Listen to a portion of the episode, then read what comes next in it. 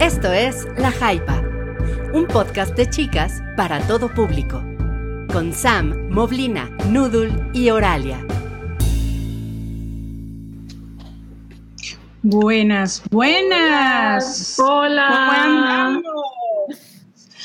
Hola a todos Muy los que ya están conectados o los que ya se están empezando a conectar. Muy buenas tardes. Este es otro martes de la Jaipa, episodio 8.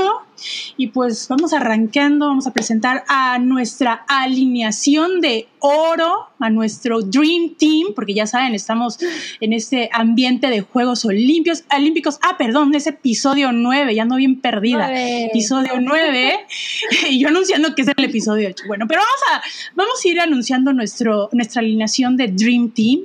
Tenemos en, primer, en la primera línea a Sam. Hola Sam, ¿cómo estás? Hola, ¿cómo están amigos? Hola, Sam. Hola, qué gusto verlas. También tenemos a Super Mobley, que hoy viene con lentes, audífonos, aquí bien rockera nuestra, nuestra chica de nuestra alineación. O sea, solo me falta el cubrebocas para poner en el límite máximo a mis orejas. Pero todo, todo está bien. Pero aquí estoy feliz de que sea martes y, y aparte feliz de que veo muchos que, que están llegando temprano, que ponen que por primera vez llegan temprano. Así que bienvenidos, bienvenida Alicia, bienvenido Eric.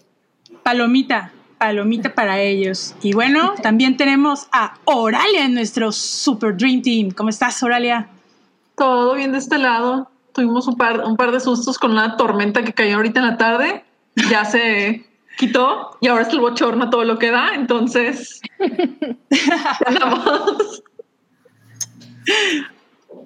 Ah, Pero todo bien, de ahí en fuera todo bien.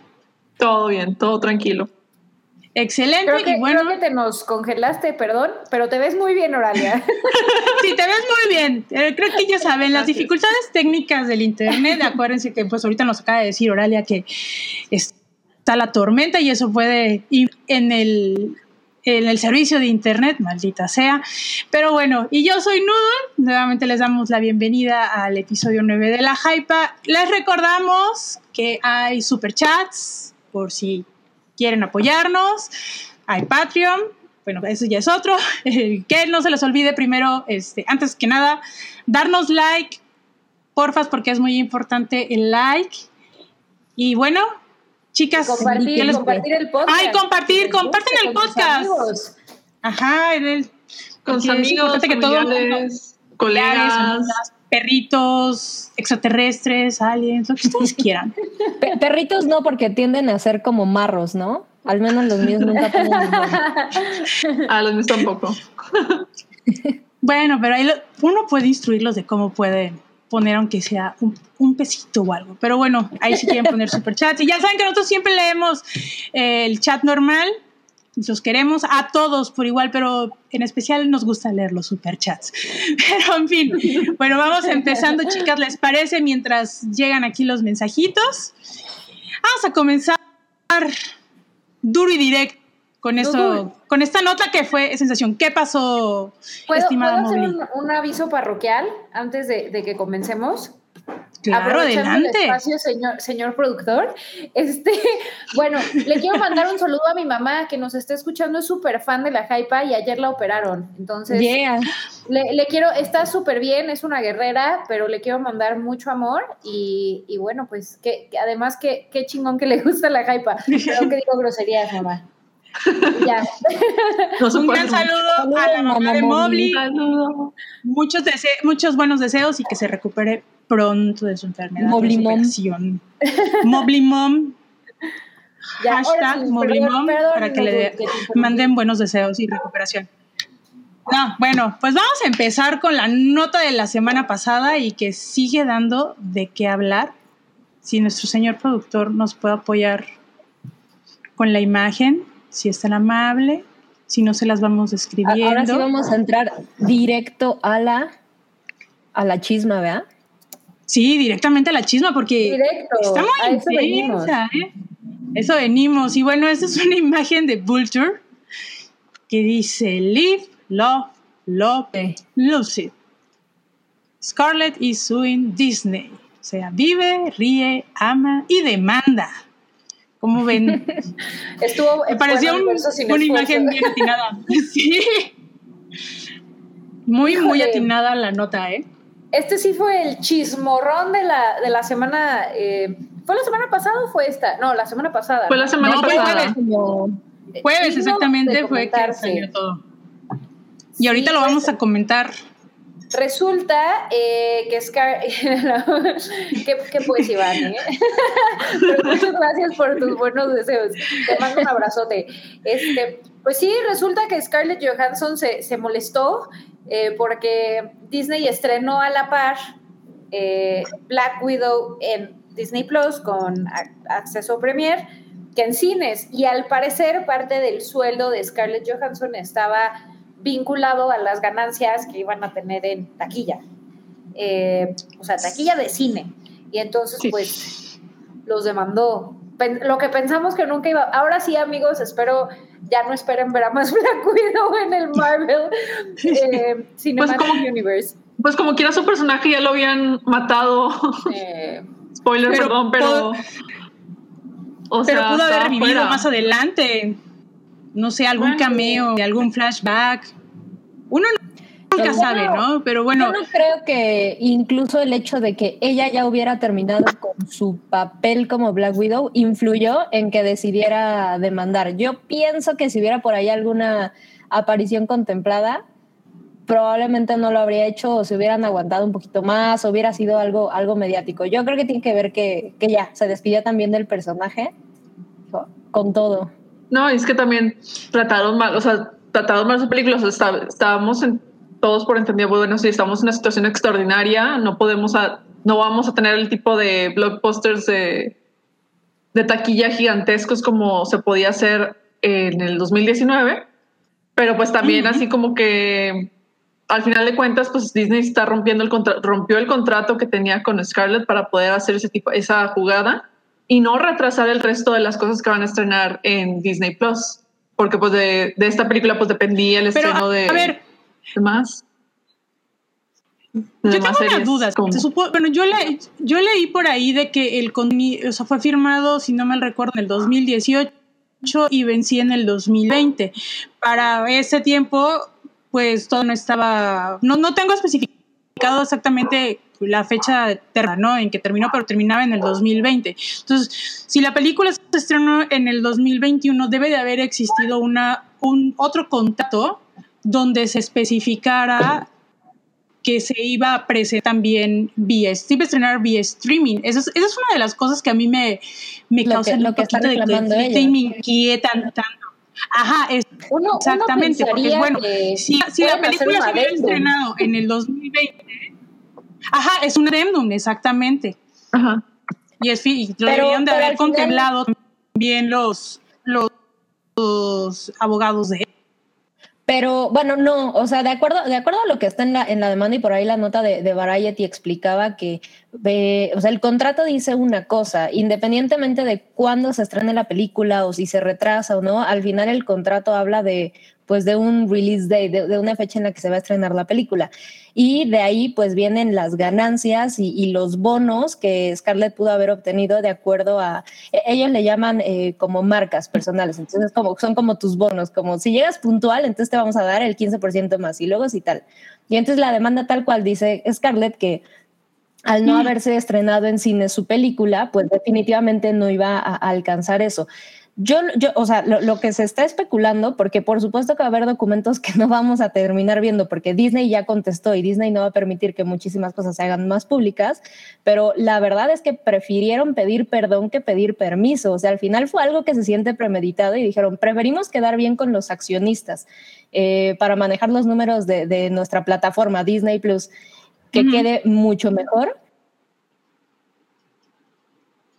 con Scarlett a ver si nos acomodamos o no. O sea, supongo que va a haber el varo suficiente para Disney a dar bien con los inversionistas y, y manejar mejor su plataforma y sus números que a pagarle los millones que esté pidiendo Scarlett.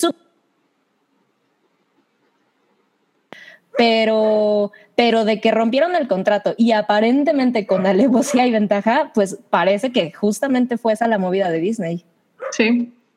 Sí, y está Y bien cabrón. vayan. Carta de la pandemia, que está terrible, pero No, y también, o sea, Disney también tiene un historial de no respetar contratos y de hacer al final de cuentas lo que quiere con sus productos. Al fin- este, en los 90, cuando Robin Williams participó en Aladdin para la voz del genio, pues él había estipulado que no quería que, que se, se supiera que él iba a participar en la película porque no quería que se, eh, se le quitara atención a los actores de doblaje y firmó contrato y todo. Y al final de cuentas, eh, tan pronto empezó la- el ciclo de promoción, Disney fue de que, y tenemos a Robin Williams con la voz de... Y se los llevó a todos de Isla Beca y al final de cuentas, pues, Disney hace lo que se le da la gana. Pero otra cosa... Pero, ¿cómo no lo vieron venir? O sea, es que esto es a mí lo que me sorprende, ¿no? O sea, obviamente cuando se desató la pandemia, o sea, ¿cómo alguien no se le ocurrió o se sentó a hablar y dijo, oigan, vamos a renegociar esto, ¿no? No sé, me parece rarísimo. o es, sea, que, es que se supone que sí hay correos del equipo de Scarlett hacia el equipo de Disney y... O sea, hay evidencia. ah, ah, ajá, que le dicen, oye, oye, eh, anunciaste que... No, no, no, no, no se apuren. Si llega a haber ese movimiento, ah, estamos seguros de que, de que tenemos que platicarlo con ustedes. Sabemos que contestación por medio del equipo de Disney en los correos, que es lo que está conformando la demanda. O sea, al final no, no es como, a ver quién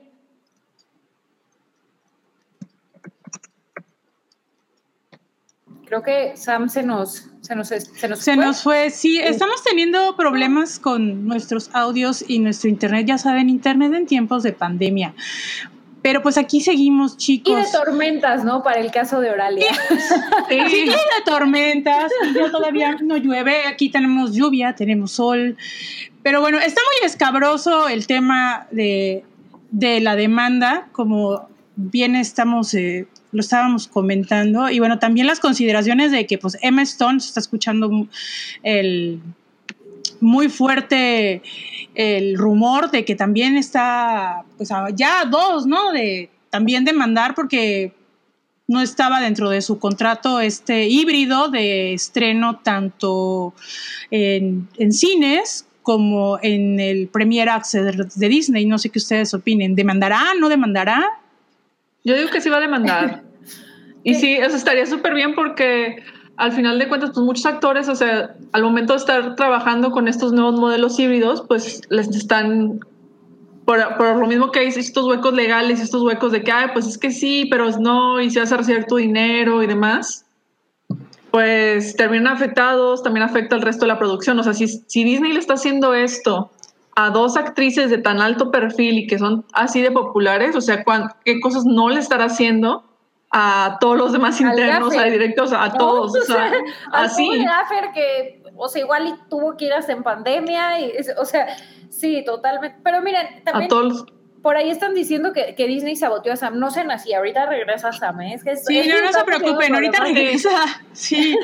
Pero, pero la, la verdad a mí me, me sorprendería, o sea, ¿cómo llegaron a este punto, no? O sea, como que sí, sí el equipo legal de Disney de- debió de haber detenido esto, ¿no? Antes de que ya, ya estuviera tan, tan adelantado, ¿no? O sea, que, que, que de pronto dos de las actrices más importantes de las últimas sagas que han sacado los demanden, me, me parece grave, ¿no? O sea, como que Yo siento que ahí hay, como un. Siento que ahí hay, hay como que problema de comunicación, ¿eh? No lo descarto. Sí. Y luego, Sí, no, es que, es que también es así como que medio lo, lo presentía que iba a pasar algo así desde el año pasado que Nolan empezó a decir de, oye, pues es que no está chido que vayan a estrenar mi peli, o sea, la película en, en streaming. Y toda la cuestión de Dune, o sea, todo el chismesazo del año pasado sobre los estrenos y que si se pasaba modelo híbrido, ¿no? Pues esto se, ve, o sea, se veía venir desde el año pasado. Nadie hizo nada. Y bueno, ya ves igual. demandas. Ajá. y ya ves que ahorita- ¿Cómo plantean? Ay, ay, perdón, Nodul. ¿Cómo, cómo plantean No, no, no, no, ahora, no? O sea, seguro, Ajá, es- es seguro esto va a marcar la pauta para, para muchas eh, negociaciones en el futuro. Pero también siento que igual tiene que ver mucho lo de la asociación de de cines, que ya ven que igual eh, hace no mucho, como dos semanas sacó pues casi casi una sacaron una nota en donde eh, estaban culpando de que pues no han visto pues la lana, ¿no? Con los con los estrenos, pues por lo mismo de este sistema híbrido, de que pues ya sea Disney, HBO Max, están haciendo los estrenos simultáneos en sus plataformas y pues la gente no está yendo al cine, muy aparte de que, obvio, pandemia, ¿no? El, resto ya es codicia. Pero hay muchas cosas en, en juego, ¿no? Yo también siento de que pues ya ahorita los actores tienen que estar casi, casi sentados revisando contratos junto con sus abogados y hay las letras chiquitas y a ver, a ver, esto no me gusta y dónde está lo de, o sea, ¿se va a estrenar así nada más en cines o cuál es la otra opción? ¿Se va a estrenar por streaming? ¿Cuánto me va a tocar de la, de la venta del, de la, de la, del producto, ¿no? Ya ves, como Disney Access, ¿no? De que cobran tres ¿qué es? 3.29 pesos, ¿no? No sé, los 29 dólares. De esos 29 dólares, ¿cuánto me va a tocar a mí? O sea, también todo tiene que estar perfectamente estipulado eh, a partir de eso. Y aparte, no, no sé si les llamó igual la, atención, este, o sea, como el, el, ¿cómo se llama? El, este, la declaración que sacó Disney, eh, o sea, de nos parece tremendamente insensible que Scarlett Johansson haga esto cuando en medio de la pandemia, o sea, wow, de verdad eso me pareció ya, sí, literal, o sea, como la guerra súper de frente, bueno, no guerra, guerra probablemente es una muy mala palabra, pero, pero o sea, como el conflicto directo y ya señalado eh, hacia, pues, eh, una de las actrices más influyentes de los últimos años, wow, o sea, de verdad creo que sí ellos consideran que hay mucho en juego, ¿no? Porque posiblemente la negociación que lleguen con ella... Eh, la van a replicar todo. un precedente, claro, pongo un precedente para las próximas negociaciones, porque si algo está clarísimo es que, o sea, bueno, no, no sé ustedes, o sea, y de verdad espero que muchos hayan regresado al cine este, y que, o sea, la situación a su alrededor esté tranquila. Yo en lo personal no, no he vuelto y no saben cómo me muero por ver Suicide Squad. Y si ahorita me costara, este, no sé, lo de tres boletos de cine, de verdad lo, rentaría. Entonces, sí me, sí me parece que, que esto, o sea, esto de estrenar las películas simultáneo, pues posiblemente llegó para quedarse, ¿no? O que al menos las estrenen poco tiempo después. Como pues. es en algunos, son de 45 días, eh, se estrenan en, medios digitales, como en teoría debería de ser. Pues es que hay diferentes, son diferentes tipos de modelos. Ya, por ejemplo, con, con Netflix, cuando empezó a sacar películas ya más para, eh, pues para, eh, para que pudieran competir en época de premiaciones, como Roma y demás, fue así como que, ah, bueno, también va a estar en ciertos cines selectos y en plataforma digital. O sea, es una, una propuesta de modelo híbrido, pero pues este es otro que como que no termina de pegar. O sea, no sé cuál sería así como que la mejor opción o si, o si haya tanta diferencia entre los dos como para que sean así. Pues es que siento que es ahorita es como ensayo y error. Están viendo qué les, cómo les está funcionando. Y no, ya ves que y por lo mismo de que lo de la asociación, ¿no? Ya decían de, es que ya va a desaparecer el Disney Access y ya lo daban por un hecho cuando no hay nada, no hay nada publicado oficial, ¿no? Igual, ahorita con lo del estreno de Jungle Cruise, que le, al parecerle tanto le está yendo bien tanto en Disney Access como en, en cines, aquí no sé cómo le vaya, si eh, hay películas que sí le están yendo bien y hay en otras que no les están yendo bien. ¿En qué consiste? No sé si es eh, pues la expectativa que tiene la gente, la temática, no sé, con, yo siento que con Black Widow ya nos tenían de que ya la van a estrenar y ya la van a estrenar y ya la van a estrenar. Y cuando la estrenaron como que ya bajó el hype. No sé, eso es desde mi perspectiva. Pues puede ser, o sea, digo también como, o sea, ya les digo que la frase de la, del podcast es seguimos en pandemia y no podemos pretender regresar al estilo de vida que teníamos hace dos años. Entonces, y pues mientras se van, nos vamos adaptando a este, ya, ya me dijeron paranoica, pero es que la verdad, o sea, entre que vacunas y variantes y demás, pues, o sea, esto habrá, o sea, yo desde mi punto de vista, sí, esto representa así un cambio, no, no dudo que de, aquí en adelante, porque también viene nos viene encima la crisis climática, vayamos a tener el estilo de vida que teníamos en 2019. Entonces, pues al final de cuentas tienen, es prueba y error, tienen que ver, o sea, qué modelo funciona, qué otras cosas pueden hacer. Y digo, al final de cuentas, también tenemos muchas otras opciones en streaming, tenemos muchas opciones de, de contenido que ver. Entonces... Oralia, tengo una pregunta. Cuando, cuando, y es una pregunta de, genuina y, de que no, no sé, este, y me gustaría escuchar lo que, lo que opinas, pero, o sea, cuando, cuando, dices el cambio climático con relación al cine, o sea, te, te refieres como a... Me refiero a que pues vaya, al, final de cuentas el cine también va a ser afectado por, por la crisis climática. Y al final de cuentas también es, también es una industria que pues, se va a ver afectada por cambios de temperatura, por... O sea, pero en, en, la, en las producciones dices? En las producciones también, sí, definitivamente. O sea, o, en la sala. Es que. Es que, es que es ambos, porque, o sea, está todo relacionado porque, pues, por un lado, si en las producciones, pues, por ejemplo, pudiera llegar a ser más caro, eh, aumentar el costo de, pues, por ejemplo, de energía y de insumos. Y por otro lado, pues también, pues los cines, o sea, con el paso del tiempo, también se van a volver, o sea, van a regresar a quizás ser un lujo para muchas personas y pues no va a ser tan accesible yo me imagino que va a ser por algo por ahí. La verdad es, es un tema que me da mucho pánico porque... Qué, pues, qué miedo. de verdad, qué pánico. y más porque... Pensé de pronto que ibas a decir, no, porque este es súper insostenible como el cine así per se. Ah, eh, también. Pero, pero, o sea, como que qué, pánico de verdad. ¿Y, y quién, quién, fue el que dijo este que, eh, ah, Eric, que la pandemia nunca va a acabar? Pues, pues supongo que... no, pero, pero creo que es que pues mira, no va a acabar, pero nos tenemos que adaptar. Y eso es que siento pues que a mucha gente eh, les, está, les está costando un poco entender, ¿no? Y quieren regresar a las mismas actividades como ir al cine, ahorita que ya en la gran mayoría de los estados ya se puede, pero pues hay que adaptarnos o morir realmente. Sí.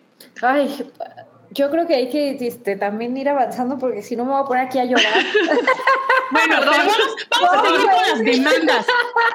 Vamos a seguir, porque vamos a cambiar un poquito, vamos a seguir en el tema de demandas. Disney, vamos a hacer un break. Ahora resulta que Gerard Butler, vamos a hablar de eh, cosas alias Legolas, sí, vamos a otra demanda, pero ahora esta es otra demanda. Después de ocho años, Butler va a demandar a los productores de Olympus Has Fallen sobre los, eh, pues, lo que, pues, el dinero, ¿no? Que la recaudación que hubo una auditoría y pues descubrieron pues que no pudieron justificar ningún recibo de, de recaudaciones de más de 11 millones, incluyendo un reporte eh, de aproximadamente 8 millones en pagos a los, a los propios productores ejecutivos este, de mayor rango de la productora. ¿Cómo ven? Ese es el lado de la... De, de, la, o sea, seguimos con las demandas, pero no es de un híbrido, sino de que pues ocho años después y después de una auditoría, pues mijo, pues tú no me quisiste pagar, pero le pagaste a tus productores de más. ¿Cómo ven? Fue una, fue una auditoría que además eh, pagó Gerard Boulder, o sea, fue una auditoría que él ordenó porque decía que algo raro había ahí. A mí lo que me llama la atención de este caso en particular... Y lo aplaudo, aplaudo que lo haya hecho, ¿eh?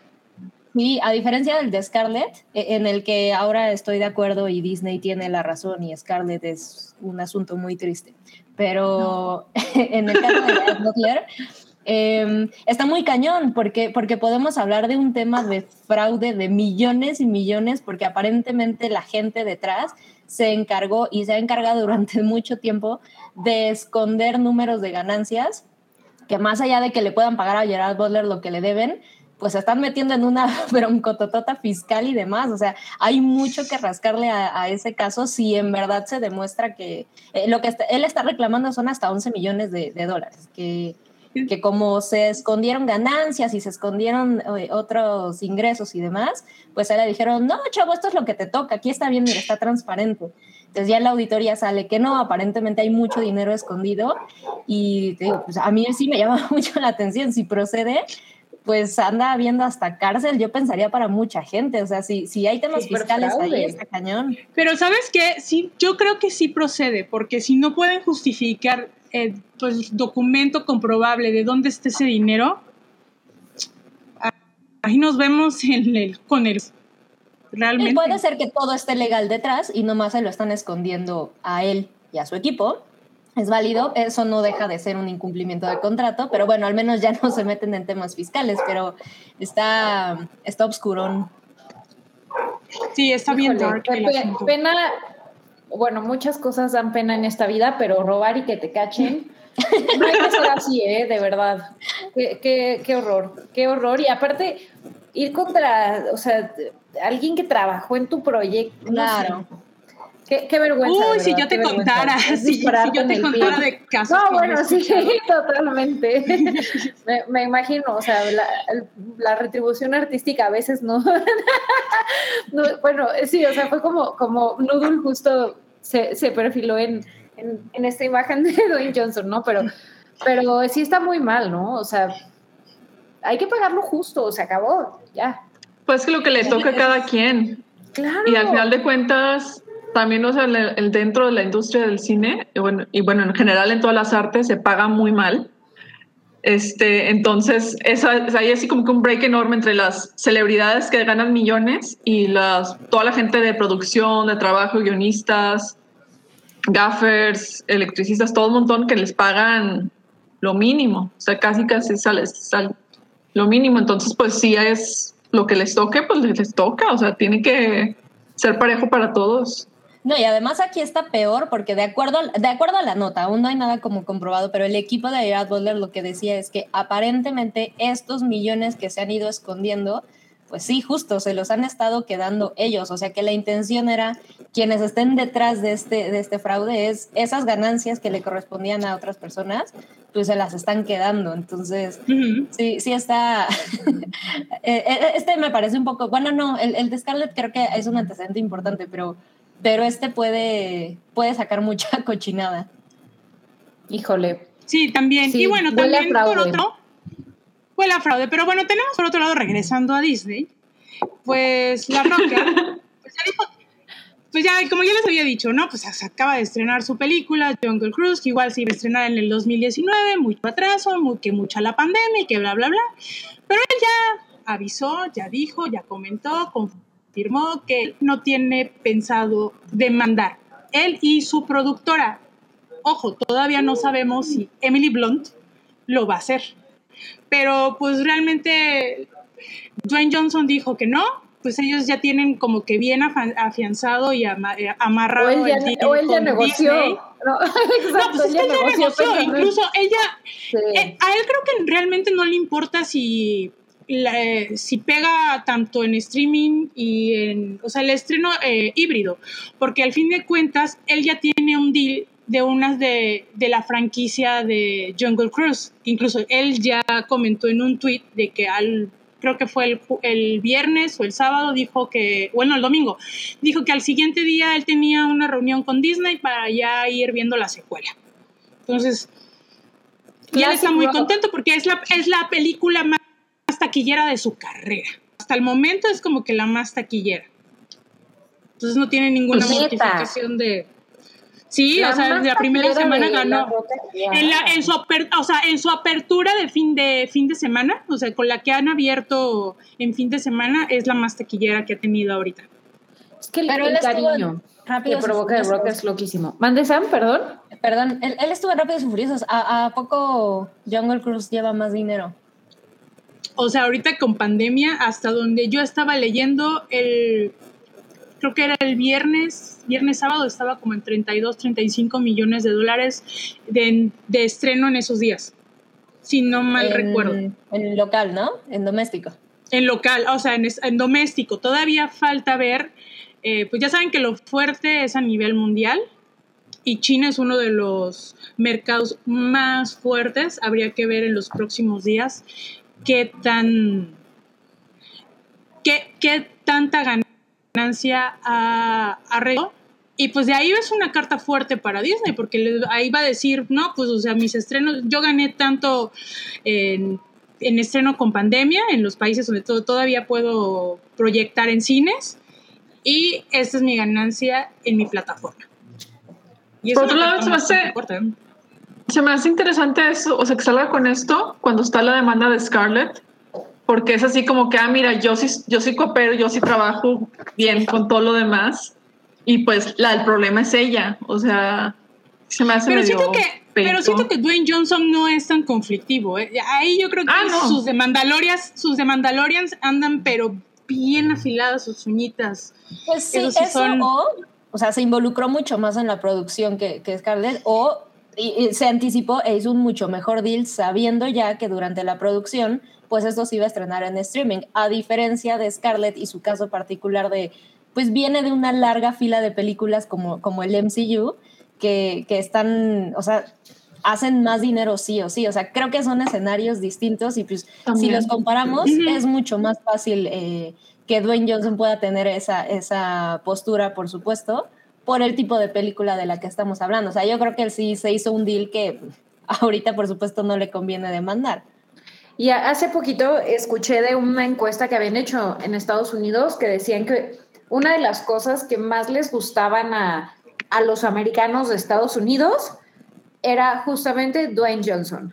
Entonces, o sea, está muy cañón pensar que es una figura que está como tan arraigada a la cultura este, norteamericana, hollywoodense, ¿no? O sea, que de verdad está como en todos los blockbusters, que todo mundo lo ama, bueno, no, igual y no todo el mundo, ¿no? Pero que tiene una, una muy buena reputación, o sea que una vez, de hecho, tuve el gusto de entrevistarlo y la verdad es que es bastante simpático, o sea, cae muy bien. Sí, eh, sabe su negocio, ¿no? Sí, totalmente, y él totalmente. él sabe que tiene que sonreír, exactamente, sí. Entonces, también sí siento que él, justo, ¿no? O sea, está en una postura eh, perdón, en una posición mucho más cómoda para negociar un deal y ya sabiendo lo que es COVID y ya sabiendo cómo, cómo están las cosas, ¿no? O sea, de que sí, ok, mucha vacunación en Estados Unidos, pero tampoco es como que ya superaron la pandemia, ¿no? O sea, ahí van. Entonces, seguramente negoció un mucho mejor deal y tuvo espacio para hacerlo que Scarlett Johansson o, en su defecto, Emma Stone. Totalmente. Ok, ahí les, va, les va un dato. Eh, Jungle Cruise eh, tuvo eh, su box office global 61.8 millones y 30 millones de dólares en Disney Plus. me parece fuertísimo, ¿no? Que, o sea, relativamente son 91.8 millones hasta ahorita, lo que podríamos decir. Y la tercera parte es de Disney Plus. ¡Wow! ¿No? Es una lana. O sea, quiere decir que, la película, muy, muy genérica, pero está muy buena la película. La verdad, yo la recomiendo para un fin de semana palomero.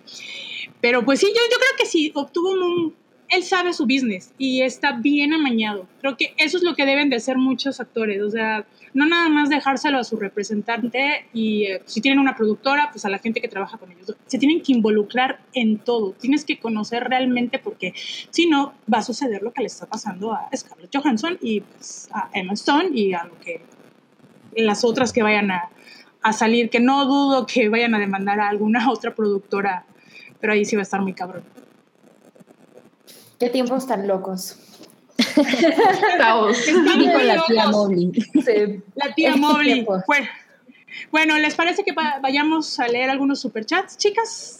Ah, bueno. Nos puede, vámonos a leer unos superchats para pasar al siguiente tema. Vamos, ¿quién se avienta el primero? Mobley, Oralia, Sam. ¿Quién dice yo? Josh. A ver, yo, yo, yo, Vengo, Oralia. Ah. Josh Rocco nos da, nos deja 50 pesos, muchas gracias, y dice, vengo esperando la chismecita de Scarlett y sus vengadoras contra Disney. Saludos. Ojalá lo hayan disfrutado mucho. Usted lo pidió, usted lo tiene. Con lo que empezamos. Exactamente, ustedes tienen. El que sigue, Molly, ¿gustas leerlo? A ver, venga, Carlos Francisco Bolán Ruiz deja 50 pesos. Muchas gracias, Carlos. Saludos, amo la hyper. Nosotros te amamos a ti. Sam, soy tu fan hoy y siempre. Espero un día invitarte unos tacos. Uy, tacos siempre. Me- Mira, hay una modalidad de tacos a distancia. Gracias, Te Carlos. los pueden Claro, enviar a tu casa. Se conectan por pueden enviarle Zoom. unos tacos. Exacto. Ajá, unos ricos tacos Oh. con una rica cerve una cerveza. No, ah, ahí estamos para la convivencia, Carlos. Le puedes decir a la Vamos. producción de que, oye, producción, mándale tacos a Sam. Así de que. Send tacos. Cen tacos. Muy bien. Y bueno, eh, Sam. Iván Ramírez nos dejó 50 pesos. Muchas gracias, Iván. 50 pesillos para los vuelos de Oralia y Noodle para que ya graben una jaiba presencial. Estaría Muy increíble. bien. Eso estaría increíble. ni para el TUA, Iván, pero Y ahorita que están los boletos según Pero muchas 39 pesos o 49 pesos. Sí, pues nada más pagas el tubo, pues sí, son como 500 pesos. Mejor- ¿no? Pues de mejor No, vamos hombre, con TUA un- ¿no? Sí, los vamos a guardar para cuando estemos en, en verde otra vez o en amarillo, digo ya. Y en mejor amarillo. grabamos con Noodle. Ya que todas estemos vacunadas para empezar. Exacto, Imagínense, exacto. de fondo Bacalar, la laguna de Bacalar, Uf. así súper bonito. un Sí, como especial de ventaneando Ándale. en Acapulco. Claro, el señor productor tiene que venir porque, pues, pobrecito. Yo puedo Toby tiene casa en soy señor Acapulco. productor.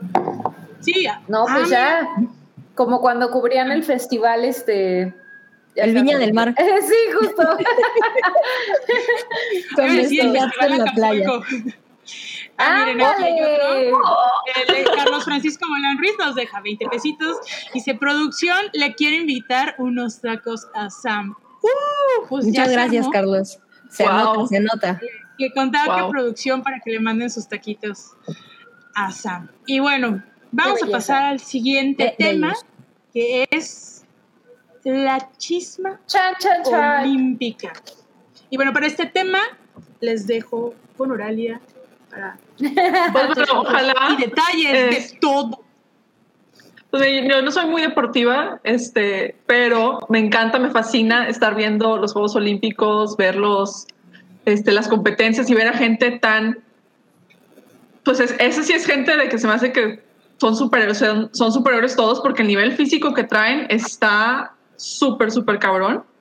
Y me encanta, me encanta estar viéndolo, o sea, que tengamos este ritual de cada cuatro años, por lo menos para los de competencia de, en verano, cada cuatro años estemos todos súper al pendientes y dejemos todo con tal de ver este, todos los, todos, pues, pues todas las competencias que se puedan, al final de cuentas, sea el horario que sea. Ahí nos estamos desvelando también. Y vamos a comenzar, porque hay muchi- pues, han salido montones de cosas. Vamos Hay a... chisme para cortar Sí, o sí, aquí sí es para llevar, o para repartir más bien. para repartir, para llevar. Comenzamos con nuestra héroe de, con nuestra heroína, superestrella, Alexa Moreno, que quedó, estuvo en las finales y quedó de que a una micronada, un, un, este, un pelo de rana calva de, ganarse el bronce. Y la verdad, todos mis respetos y todo mi admiración a, a ella y a todo. Y a todas las, y pues todas las demás competidoras, porque es. Sí, ese, ese tipo de competencias están súper cabronas por todo el tipo de fuerza, flexibilidad, de- destreza que necesitas para poder hacer ese tipo de cosas. Y me encanta, y me encanta que desde que la adoptamos todas, así de que Alexa eres nuestra super máxima heroína de unos, de unos años para acá. Justo como nos comenta Ilsa, o sea, como la gente se burlaba mucho de su cuerpo y salimos todas a defenderlas de que no es cierto, eso es increíble y es lo máximo. Oye, o sea, la concentración que tiene, la preparación mental, ¿no? O sea, como el, el, el poderte, el, poder tener ese equilibrio, el poder ser tan valiente, o sea, se los juro que yo en mi vida me he dado una marometa de carro porque me dan pavor y pensar que, que Alexa así eh, lo hace ver tan fácil de que se da como dos mortales o no sé cuánto y, y lo hace bellísimo y, y- y tan, tan estético y tan, tan realizado. O sea, de, de verdad, de verdad, es que estos son los superhéroes de la vida real. A, a mí me, me parece... Sí, me encantan. Me encanta, o sea, todas las competencias de gimnasia me aparecen a mí, o sea, fui súper miedosa, no le entré a nada relacionado con gimnasia hasta ya mi vida adulta, pero es que, o sea, ya así como practicando, por ejemplo, danza aérea, y es de que, oye, pues es que si pisas mal, te truenas toda la pierna y ahí quedaste así, está, está impresionante. Entonces, todo lo que hacen estas, estas megatletas es mis respetos así de que el super por mayor, porque... Además, perdón, Oralia, pero eh, eh, esto es más como tema de café pero la realidad es que sumándole a, lo difícil que ya es ser, pues sí, un competidor de esta categoría, pues viene de México, ¿no? Entonces, la realidad es que sí, se enfrentan a cosas terribles, o sea, no, no es de cada cuatro años, pero cada cuatro años eh, se intensifica la conversación de, pues, la verdad es que México no es un país que apoye verdaderamente a, sus atletas y, y siempre nos, nos, colgamos la medalla después, pero cada cuatro años escuchamos las historias detrás de se pagó su propio boleto para viajar, se pagó su propio equipo para entrenar, eh, pidió dinero al comité y no se lo dieron, entonces tuvo que juntar. O sea, es terrible. Cada cuatro años de verdad tenemos otra vez esta conversación y pues en, el caso de, Alexa, ah, eh, justo aquí nos está mostrando la producción, el hilo que subió. Eh, Frida Martínez, que tengo entendido es, es como su manager o parte de su equipo, ¿no? Y entonces ella explicaba por ahí, pues, algunas de las cosas a las que ella se ha enfrentado.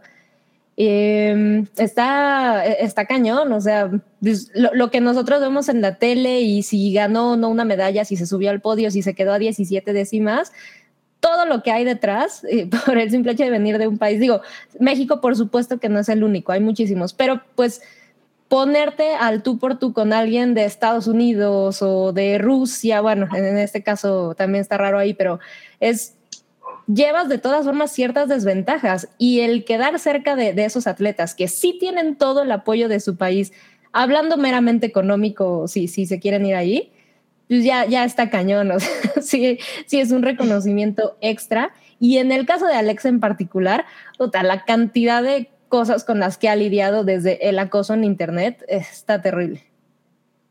Sí, totalmente. Y aquí igual contaba, o sea, lo que decías de los recursos y también las lesiones, ¿no? Que, igual mencionó sí. Oralia, o sea, de, lo fácil que es lastimarte el otro día. De hecho, creo que fuiste tú, Oralia, que compartió este, o bueno, quizá no, no, no estoy segura, pero pero alguien en mi Twitter, que casi estoy segura que fue alguien, puso un tweet de unas lesiones, o sea, de, como ciertos movimientos que ya no se permitían en la gimnasia porque eran como muy peligrosos. Ah, le di retweet, porque... Ah, ahí está. sí, fuiste tú. Pero, pero está cañón, ¿no? O sea, como lo fácil que puede ser, una disculpa por eso, está cayéndose el cielo aquí, ya estoy como Blade Runner, este, pero, pero de verdad está cañón. Exacto. Lo fácil que es o sea, lastimarte haciendo un deporte así, ¿no? Y justo es también lo que contaban con Alexa, ¿no? Que al parecer igual tuvo como una lesión en, el hombro, si no mal recuerdo, y, pues a seguirle y a recuperarse y, que haya podido dar esa actuación, o sea, que, la verdad es lo mejor que, hemos visto en gimnasia en las últimas Olimpiadas, o sea, me parece que merece todo nuestro apoyo y respeto. No, y también algo que pasa, o sea, lo, lo he visto con muchas este, pues con gimnastas así, o sea, que conozco, es de que te lesionas y es de que, ay, no, no hay problema, si aguanto y si le sigo, pero el problema es que te tienes que parar, tienes que darte tiempo para recuperarte, aunque tardes un año o dos en recuperarte bien de, la, de, un, bien de una lesión, porque si no lo puedes ir empeorando, empeorando y avanza. Entonces, el hecho que se haya recuperado en tan poco tiempo también me parece de que tienes un sistema inmunológico y de recuperación cabrón, o sea, de plano, de plano. Tiene adamantium en los huesos. Ajá, sí. Bueno, sí, no, o sea, también están las historias de por eso se les acaban las carreras tan rápido, o sea, justo lo, mencionaba Josh Rocco, países donde sí se puede vivir de ser gimnasta, exacto, o sea, en México ni de chiste, realmente eres un deportista y pues juega bien tus cartas mientras tengas la juventud y la, y la condición, porque se acaba rápido. Sí. Sí, no, no, no es como que te trate bien el país para, ah, gracias por tu servicio, pues ahora ya puedes vivir por el trabajo que diste. O sea, pues es que ni siquiera en, ni siquiera en países así tan avanzados, por ejemplo, en Estados Unidos, todas las controversias que salieron por este, en los equipos de gimnasia, o sea, también están cabrones. Que eso nos lleva al siguiente No sé si... Ahí está, sí, claro.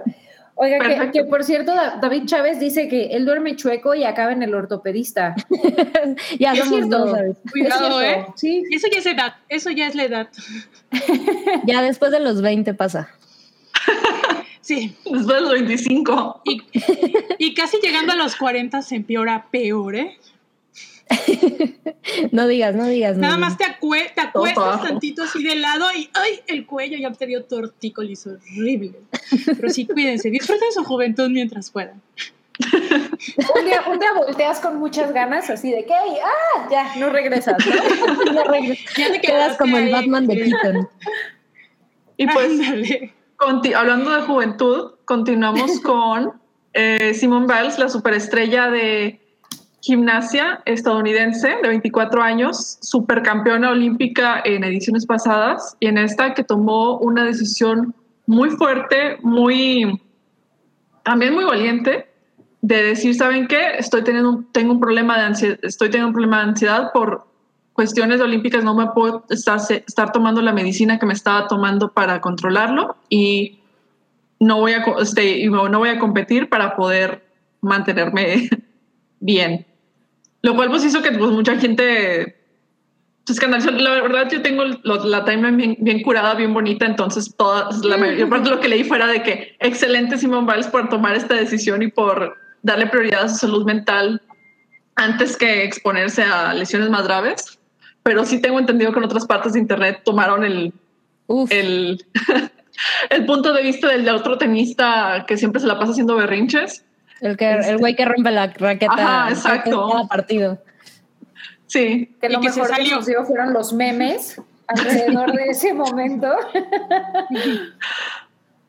No, es que está, o sea, es que sí está cabrón. O sea, por ejemplo, Biles comentaba que por el tipo de medicina que estaba tomando, al no estarla tomando, este, al no tomarla, está, perdió la percepción de dónde estaba hacia arriba y dónde estaba hacia abajo.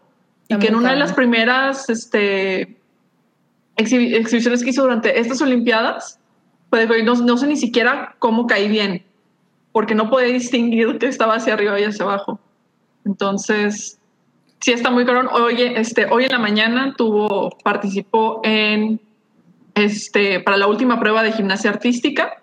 Le fue increíble, porque pues es una, es de las este, gimnastas más cabronas a nivel internacional. Y pues súper bien por ella. De Se hecho, llevó la de bronce. Ganó bronce. Ajá, justo. Ganó bronce.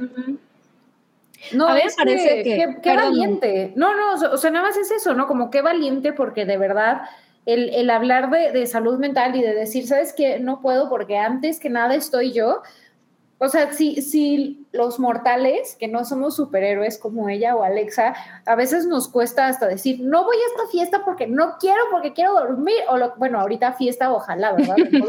Pero cualquier cosa, o, o, o, un trabajo que te está quitando demasiadas cosas, o, o una amistad, o lo que sea, ¿no? O sea, dejar algo y decir, no, la verdad es que es bien difícil. Y más en su contexto, ¿no? O sea, en donde ella viene de, de una historia de abuso, o sea, de un contexto en donde no es que precisamente ella tuvo todas las facilidades de la vida y, de pronto llegar a este punto en donde tiene todo el reflector encima y tener ahora sí que los ovarios para decir, ¿saben qué? Estoy yo primero y no voy a competir y voy a dejar que mis compañeras sean las que brillen porque también la, la otra gimnasta de Estados Unidos, qué bruto, que lo hizo increíble, la verdad me parece, pues me parece muy, muy, eh, o sea, un, gesto muy, muy simbólico y que va a tener muchas repercusiones y, un impacto muy positivo para muchísimas niñas en el mundo y niños también. Sí, claro, y, deportistas en general. O sea, a, mí lo que me sorprendió mucho de esto, y, ya sé, Internet, pero esa como ese derecho que muchísima gente tuvo de opinar del tema, que, ok, se vale, pero, pero opinar desde un punto como em, increíblemente crítico y desde cero empatía, porque lo que a mí me parece bastante, bastante terrible de esta situación en particular y en muchas otras, o sea, retomando, por ejemplo, el, el caso Britney, ¿no? Es la, falta de empatía, a dónde nos lleva a exigirle a ciertas figuras y decir, güey, pero eres deportista de alto rendimiento, ya estás ahí, estás en las Olimpiadas, para eso te entrenaste. ¿Cómo te atreves a que porque te dio ansiedad decidiste renunciar? Y a mí lo que, lo que, lo que me causa un poco de tristeza es que de verdad a estas alturas se sigue sin reconocer realmente pues, lo cabrón y los daños que pueden hacer el estrés y la ansiedad. Y, lo que ella dice es, pues eh, por ahí Santiago comentaba en el chat, que no se pudo tomar las medicinas porque en Japón eh, ese tratamiento está penado por la ley. Así es eso, está, está terrible. Son todavía más este, eh, pues obstáculos. Y es, bueno, pues si jamás has sufrido un ataque de ansiedad, pues ¿cómo te atreverías? Eh, deja tú eso, ¿no? Si jamás has practicado un deporte, o sea, ¿cómo te atreves a salir y decir, uff, qué, qué, reprobable esta mujer, eh, qué, generación, qué generación estamos, estamos educando? Que ese es un comentario que me tomé por ahí de algún, alguna figura de radio en Estados Unidos. Y es como, es que estamos criando una generación de débiles. Es como, güeyes, no es como que las generaciones que vengan atrás estén muy bien, por eso estamos nosotros así. por eso todos tenemos ansiedad. Por eso todos tenemos ansiedad, estrés y desórdenes compulsivos. Es como, el meme Sam que, que decía, si, si, toda la generación de eh, los boomers hubieran ido al psicólogo, y de los X y todo, y está como el mundo perfecto con el iris, es como, no tiene absolutamente nada de malo el decir, no quiero esto, tengo ansiedad, voy a buscar ayuda, voy al psicólogo, o sea, muy mal a todos lo que la juzgan. No es de débiles, porque de hecho es, es, es de fortaleza decir que necesitas ayuda o que no puedes o decir que no, eso al contrario, eso demuestra mucha, mucha fortaleza. Sí, Adair García en el chat también decía por ahí, es admirable que cuando tus características físicas pueden ser un obstáculo para ciertas actividades y las superas, significa el doble de esfuerzo y dedicación. Sí, es, es un hecho. Sí, y, no, y al final de cuentas, lo que mucha gente no considera al estar hablando, al hablar de deportistas de alto rendimiento, es que, por ejemplo, el tenista le va, tiene una crisis de ansiedad, se enoja, lo que sea, pues nomás pierde el juego, lo más que le puede pasar es este, esguinzarse. Claro. Algo así, like, este, Simon Biles falla un salto, puede caer de cabeza y quedar cuadraplégica. Sí. Así, y de hecho, y ha pasado en, ediciones de Olimpiadas anteriores, o sea, y hay, de hecho, el hilo que retuiteé, que comentaba Mori, incluía videos de saltos así que están que se prohibieron por lo mismo que representaban un riesgo muy alto. Y en cualquier momento donde la, donde la gimnasta o la gimnasta no esté al 100% concentrada concentrado en el, en el salto, puede acabar con su vida. Entonces, pues sí, es darle prioridades a algo sumamente importante que es cuidarnos y tener la salud mental y aprovechando, creo que además funcionó de dos veces, no sé si a propósito, no de la de ella, pero el nivel de conversación que se ha generado alrededor, la verdad es que solo unos Juegos Olímpicos pudieron haberla generado. Y de hecho, sí, porque también fue esta Naomi Osaka, que tenista también, que dijo, también decidió retirarse para poder lidiar con una crisis de ansiedad. Y también, o sea, que fueran dos superestrellas en cada una en su área que dijeran, saben que le voy a dar prioridad a esto, es importantísimo. Pero ella, ella fue una conferencia, ¿no? Sí. Sí. Pues sí, qué bueno, qué bueno la verdad por ellas y mucha admiración y respeto y, ya saben, amigas y amigos y amigues de la Jaipa, su bienestar está primero, ¿eh? Cuídense mucho. Totalmente. Gran, gran consejo, Molly. Sean deportistas de alto rendimiento o seres o seres humanos comunes y como nosotros. Cuídense, porque si la verdad estar lesionado por estar lesionado por cualquier cosa está horrible y pues final de cuentas necesitamos durar Y bien. Y bien, y bien, o sea, en, buenas condiciones al final de cuentas, no puedes estar sufriendo todo el tiempo. Así es. Exactamente. Pero bueno, ya tiene su medalla de, de bronce y la admiración del mundo. Bien por Simón. Sí. El de a las que admiro todo un chorro son también a todas las deportistas que en estas Olimpiadas dijeron, ¿saben qué? No voy a competir en un uniforme que me haga sentir incómoda. Bye. Y aquí tenemos la imagen del equipo de este balonmano de Noruega que fue multado porque se negaron a competir en este outfit y ellas se presentaron en Shorts Producción. ¿Nos puede dar el, el after? Equipo, este short, este otro tipo de, de top, completamente, este, muy diferente, diferente tipo de soporte. Y los shorts que les permite, pues al final de cuentas, competir a gusto. Sí, o sea, yo, yo me pongo a pensar y digo, por supuesto, eh, todas tienen un cuerpo espectacular, ¿no? O sea, que, yo me, pongo en sus zapatos, digo, es, es, bonito que todos nos sintamos a gusto con lo que nos queremos poner, ¿no? Pero, pero yo personalmente, si tuviera e, eso, ese six-pack, pues me sentiría muy a gusto con el bikini de la primera foto. El tema es que no voy a competir en una competencia olímpica, ¿no? Entonces, una cosa es pensar que te vas a poner ese bikini para estar en tu casa o para ir a la playa o para lo que sea, y otra cosa es como para neta ganar una medalla, ¿no? O, o no sé. Entonces, o sea, la vez que sí parece absurdo, ¿no? O sea, como si te va a distraer, si tu rendimiento va a estar afectado, ¿por qué alguien lo negaría? O sea, si te va a hacer sentir incómoda, pues es... No, y también ese tipo de, uniformes no se les pide a los hombres.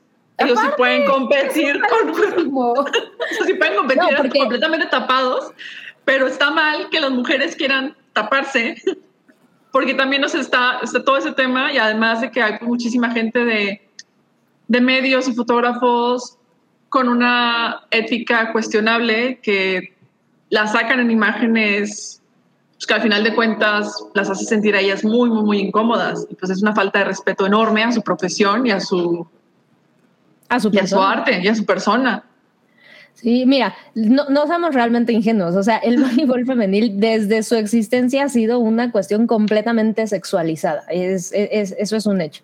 Y, y, lo que está terrible, que, salió también por ahí, es el reglamento en cuanto al uniforme de, del equipo varonil. Viene como, ah, sí, debe ser un short que no sé qué, que no sea demasiado holgado y un poquito arriba de la rodilla y todo chido, perfecto. Y en el de las mujeres viene un bikini de 5 centímetros, que no sé más. O sea, las especificaciones para, para el, el uniforme son completamente distintas a lo holgado que se siente eh, el reglamento para, para el uniforme de varonil. Y además, esto no nada más se quedó ahí, es... Eh, hubo, hubo una multa, o sea, ni siquiera fue, hay, hay polémica porque quieren cambiarse de uniforme. No, se les multó, se les amonestó por decidir no jugar con el bikini que viene en el reglamento. Entonces, pues volvemos al tema de las tantas conversaciones que nos resta tener todavía para ponernos al corriente con el año en el que estamos. Tengo, tengo una duda, de, de verdad, de, nuevo genuina, o sea, no, no quiero demostrar ningún punto ni nada, pero según yo, el traje de baño, y digo, voy a hacer a un lado el hecho de que a los hombres no se les exige esto, lo voy a hacer a un lado, hagan de cuenta que no existe. Según yo, los nadadores usan como ese mini traje porque es como más aerodinámico, ¿no? ¿Hay alguna razón? Ajá, justo. ¿Hay alguna razón para que en el voleibol se use un traje más corto? No, no pues que habría que, ver, no tendría que ver ningún, nada que ver. Porque si no se lo pedirían a los hombres también, ¿no? Sí, exacto. Y es que es específicamente el playero, no es el de, el de salón. Ah, mira, aquí dice la producción que es más cómodo. pues sí, pero el hecho, el hecho de que no den opción es lo que es terrible, porque también pues hay una amonestación aquí de por medio cuando podría ser, pues ¿cuál es el, cuál es el problema, no? Es un short largo, igual que el de los hombres, o un bikini, o sea, no, no, no tendría que ser un tema, pero se hay, sí hay una diferencia. A mí me distraería, la verdad. No, y estás, o sea, en un mal movimiento podrías quedar expuesta en un foro internacional, entonces pues tampoco, claro, tampoco es nada cómodo. Sí, por sí, por ejemplo, en las playas que vas y que te, de repente te arrastra la ola y andas de que, ay, cuenta el traje de baño y dices, bueno, es una pase más este, controlado y dices, bueno, está el riesgo, pero pues ahí está. Pero acá es que sí es por, o sea, que están en, una, en un foro internacional ah, con la mirada de todo el mundo encima, pues sí, o sea, es, debe ser incomodísimo. concentrarte en jugar y preocuparte porque no se te vaya a salir nada, qué horror. Yo y no. nos ha pasado, ¿no? ¿Ah, sí? Yo les puedo decir que aquí en, en Chetumal ya va, hubo dos años seguidos que se celebró unas competencias mundiales de voleibol. Aquí no hay playa, pero lo que viene siendo la explanada de la bandera de la ciudad, que está cerca de la, del bulevar, pusieron unas canchas de arena, la improvisaron y todo, y las chavas practicaban en traje de baño y estaba así de público masculino. O sea, no creo que hayan tenido la concentración como para poder entrenar correctamente, pero era increíble, o sea, el de que jugaban los chavos, pues obvio, se quitan la camisa y juegan y bla, bla, bla, ¿no? O sea, está para las chavas pecharse el taco de ojo, pero ahora imagínate la de mujeres, que incómodo, o sea, uno como mujer sí se siente incómodo de que, te vean, y que vean a otra, o puros hombres, porque estaba así de hombres, y que no puedan practicar bien por lo mismo, por el morbo. No, y que exacto, que la atención a, a tu evento, pues la verdad es que es algo sexista, evidentemente, y a todas luces. E, eso es lo que está terrible. Pero salió Pink al rescate de, del equipo de Noruega. Ay, sí, me encantó. Sí, sí, y de hecho por ahí lo, lo, mencionaba, creo que eh, Franco, si no, si no mal recuerdo que se me fue el comentario, pero, pero justo decía que ella se ofrecía a pagar la multa, ¿no? De que, que les iban a dar, eh, lo cual me parece increíble para ella, o sea, qué bueno que lo pueda hacer y, y es algo que significa mucho, ¿no? Para, para todas las personas que de alguna forma hemos tenido algo puesto que no nos hace sentir cómodas y bueno, imagínense aparte en un foro internacional, en una competencia en donde tienes la presión, no, no, no, no, o sea, como que es, es algo impensable, ¿no? Entonces, qué bueno que, que, ella lo hizo muy bien por Pink. Sí. Bravo. Y también, o sea, este, este fue así como que el caso más sonado, pero también el, un equipo de gimnasia de Alemania cambió el tipo de leotardo que usaron para competir, porque, o sea, no, no, no estoy segura si, les, si la sancionaron o no, pero o sea, se presentaron con otro tipo de leotardo de cuerpo completo. Con el que usan los hombres. Ajá, como el que usan los hombres y fue...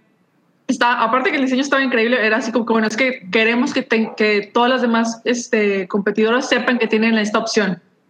Claro. Y que no es, no es nada más de, ah, de, a huevo el leotardo diminuto, que, que, es, que es el que se, que se utiliza tradicionalmente. O sea, me gusta muchísimo eso que en este tipo... Ajá. Sí es válido que ellas utilicen el leotardo, porque ha, habido en juegos pasados, si no mal recuerdo, eh, participantes que han salido con bodysuit completo y no les han o sea, no hay esa restricción realmente. Oigan, ¿qué, qué chongazo trae Sí, ¿eh? Ay, me encanta. ¡Wow! O sea, qué pelazo. Qué estructura. pelazo y actitud. Sí. sí, total. Ganas de tener el pelo largo para armarte ese chongazo. sí, total.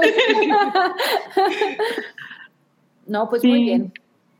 Sí, pues bien, bien por las conversaciones que, que, están desatando estos juegos, más allá de, de, la pandemia y de si sí o no debieron de hacerse, que, que ya veremos el aftermath, pero, pero ha habido mucho, mucho comentario interesante y ojalá, o sea, mi, mi pensamiento de siempre es, ojalá nos deje aprendizaje, ¿no? Ya platicamos, ya nos peleamos, ya discutimos, pero pues ojalá sí vaya viendo aprendizajes, cambios y demás y, y, y, tampoco venimos de algo tan lejos, o sea, hace recientemente poco eh, fue el escándalo de la multa al equipo de fútbol mexicano y que querían que lo pagara el el equipo femenil y es como pues, definitivamente sigue habiendo mucho sexismo en estos juegos Por y no porque sean las Olimpiadas se, disuelve, entonces hay que estar más atentos.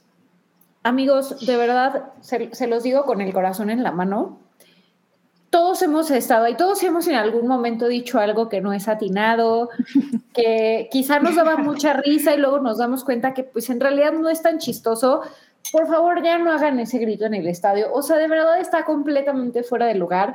Hacemos el oso, el oso de verdad con todo el mundo. No lo hagan. No lo hagan de verdad. No sean esa persona. Sí, y tampoco. Tu amigo de junto lo hace. Invítale una chela para que se calle, no sé. o un agua mejor. No, la chela para que le va a calmar. Sprayalo con agua.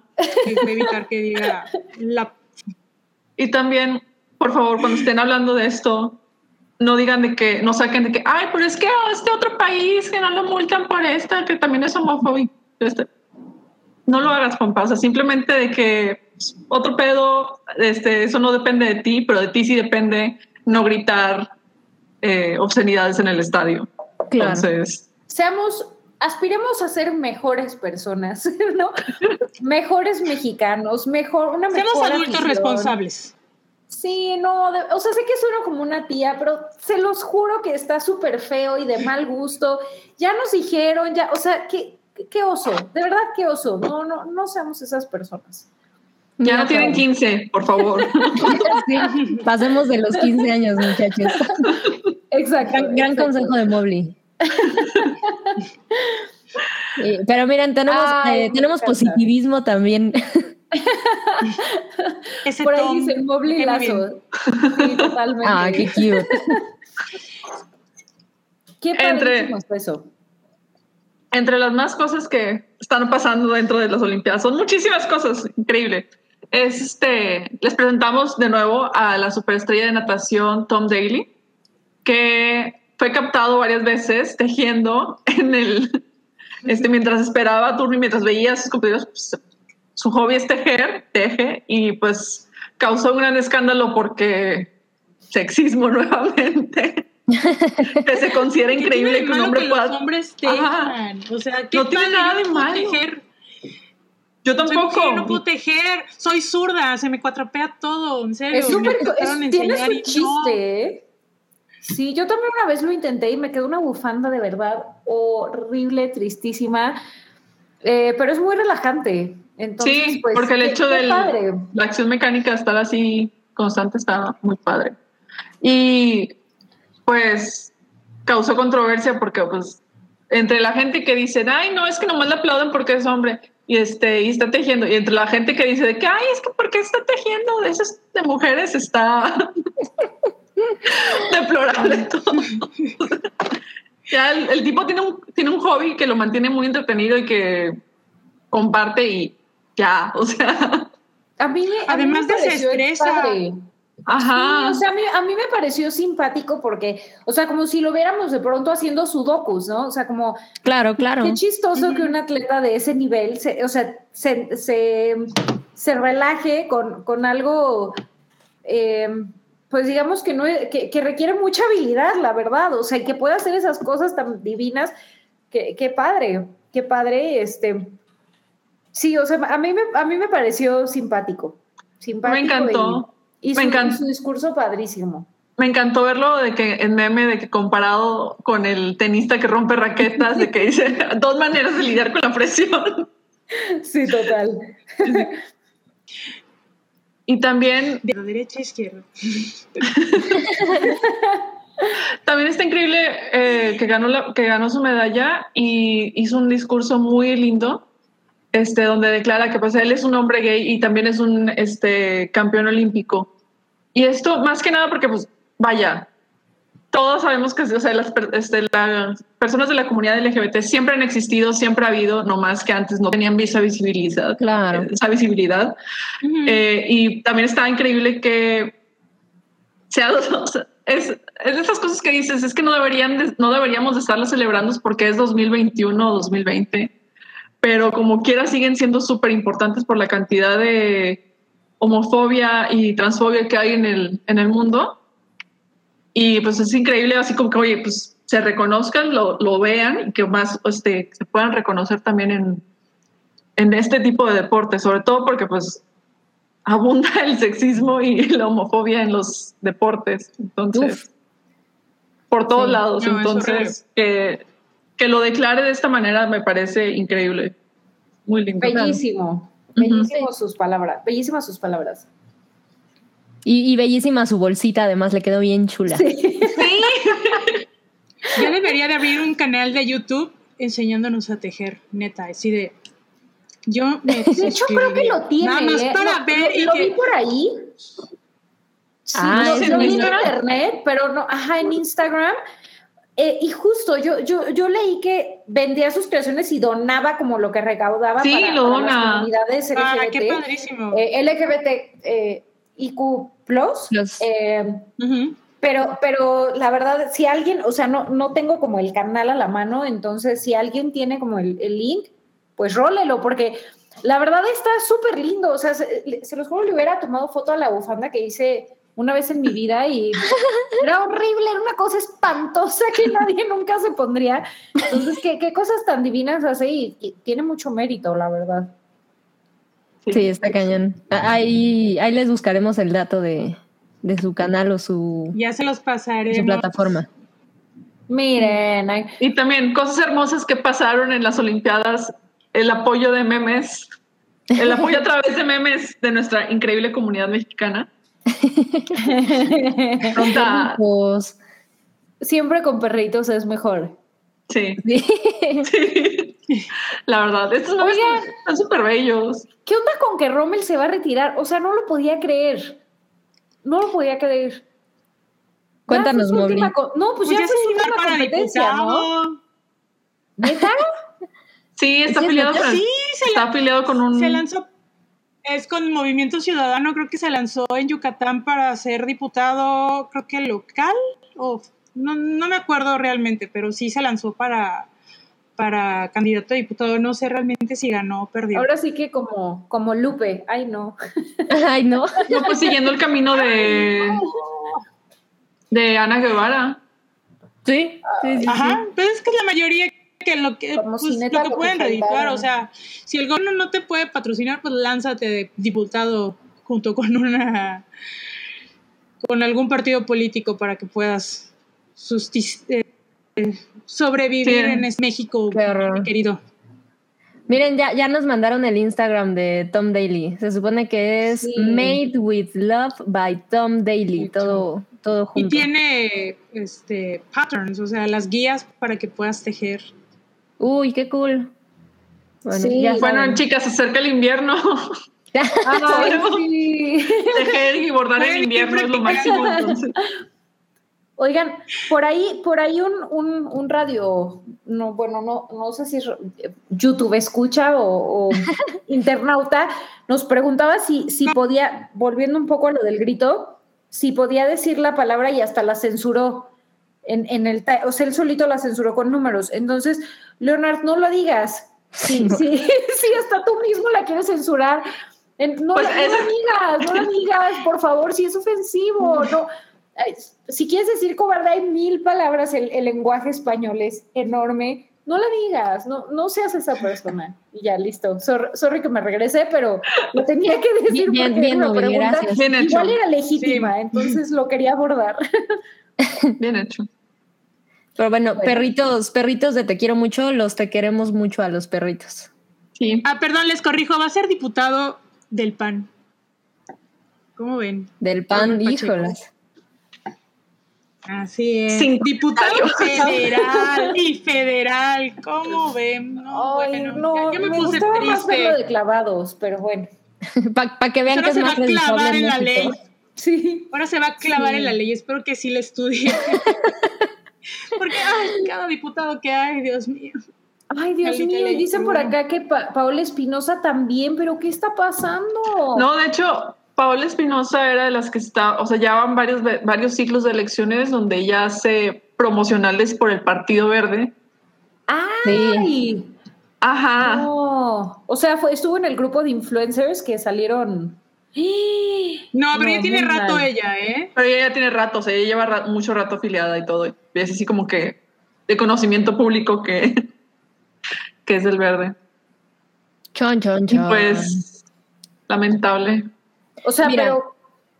Pero pues uno tiene que estudiar leyes, ¿no? O sea, para. o sea, Fíjate que que no, no. la ley, la ley especifica de que mientras seas mayor de edad y seas mexicano de nacimiento, puedes. Y ser. tengas, no, no, y importa, no importa que te- no tengas, car- o sea, no tengas carrera, no, no, no te especificas, tú seas mexicano, con mayor de 18 años puedes aspirar a un cargo público, una diputación o sea, a una senaduría.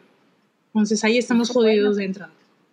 Y mira, ojalá, o sea, da igual, ¿no? Igual no te, tienes que probar nada, pero ojalá que al menos significara que cuando llega la gente de cierto sector a ese, a ese puesto público, pues tendría que beneficiar al sector del que viene porque ha vivido en carne propia, pero pues ya tenemos ahí una Ana Guevara y, y al final, pues no, ni siquiera se refleja en eso. Entonces, eso es lo que está muy chafa. Lo, lo mismo con cualquier gremio actoral y de deportes, etcétera, no sucede. Lupita Jones también. Uf, qué miedo. Pero ella no ganó. Wow. No, no, qué miedo. Este Mayer.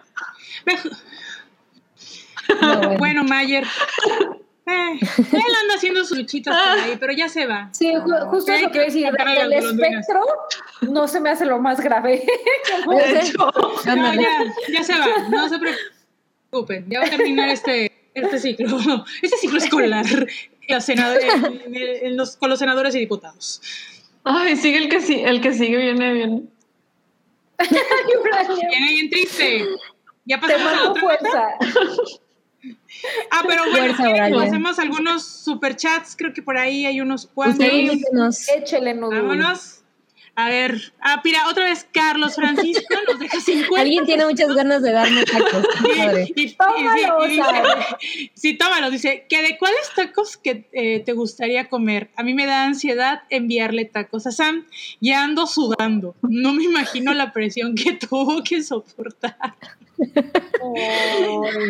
Me, me, me apena que pases por eso, Carlos, pero te lo agradezco. ¿Cuáles tacos? Me, me gustan muchos, pero la verdad es que los de pastor, pues son los taquitos al pastor. Soy fan de los taquitos al pastor y, y me gusta conocer de muchos, ¿eh? No, no, no soy especial. Ustedes denle. Mándame los taquitos que quieras.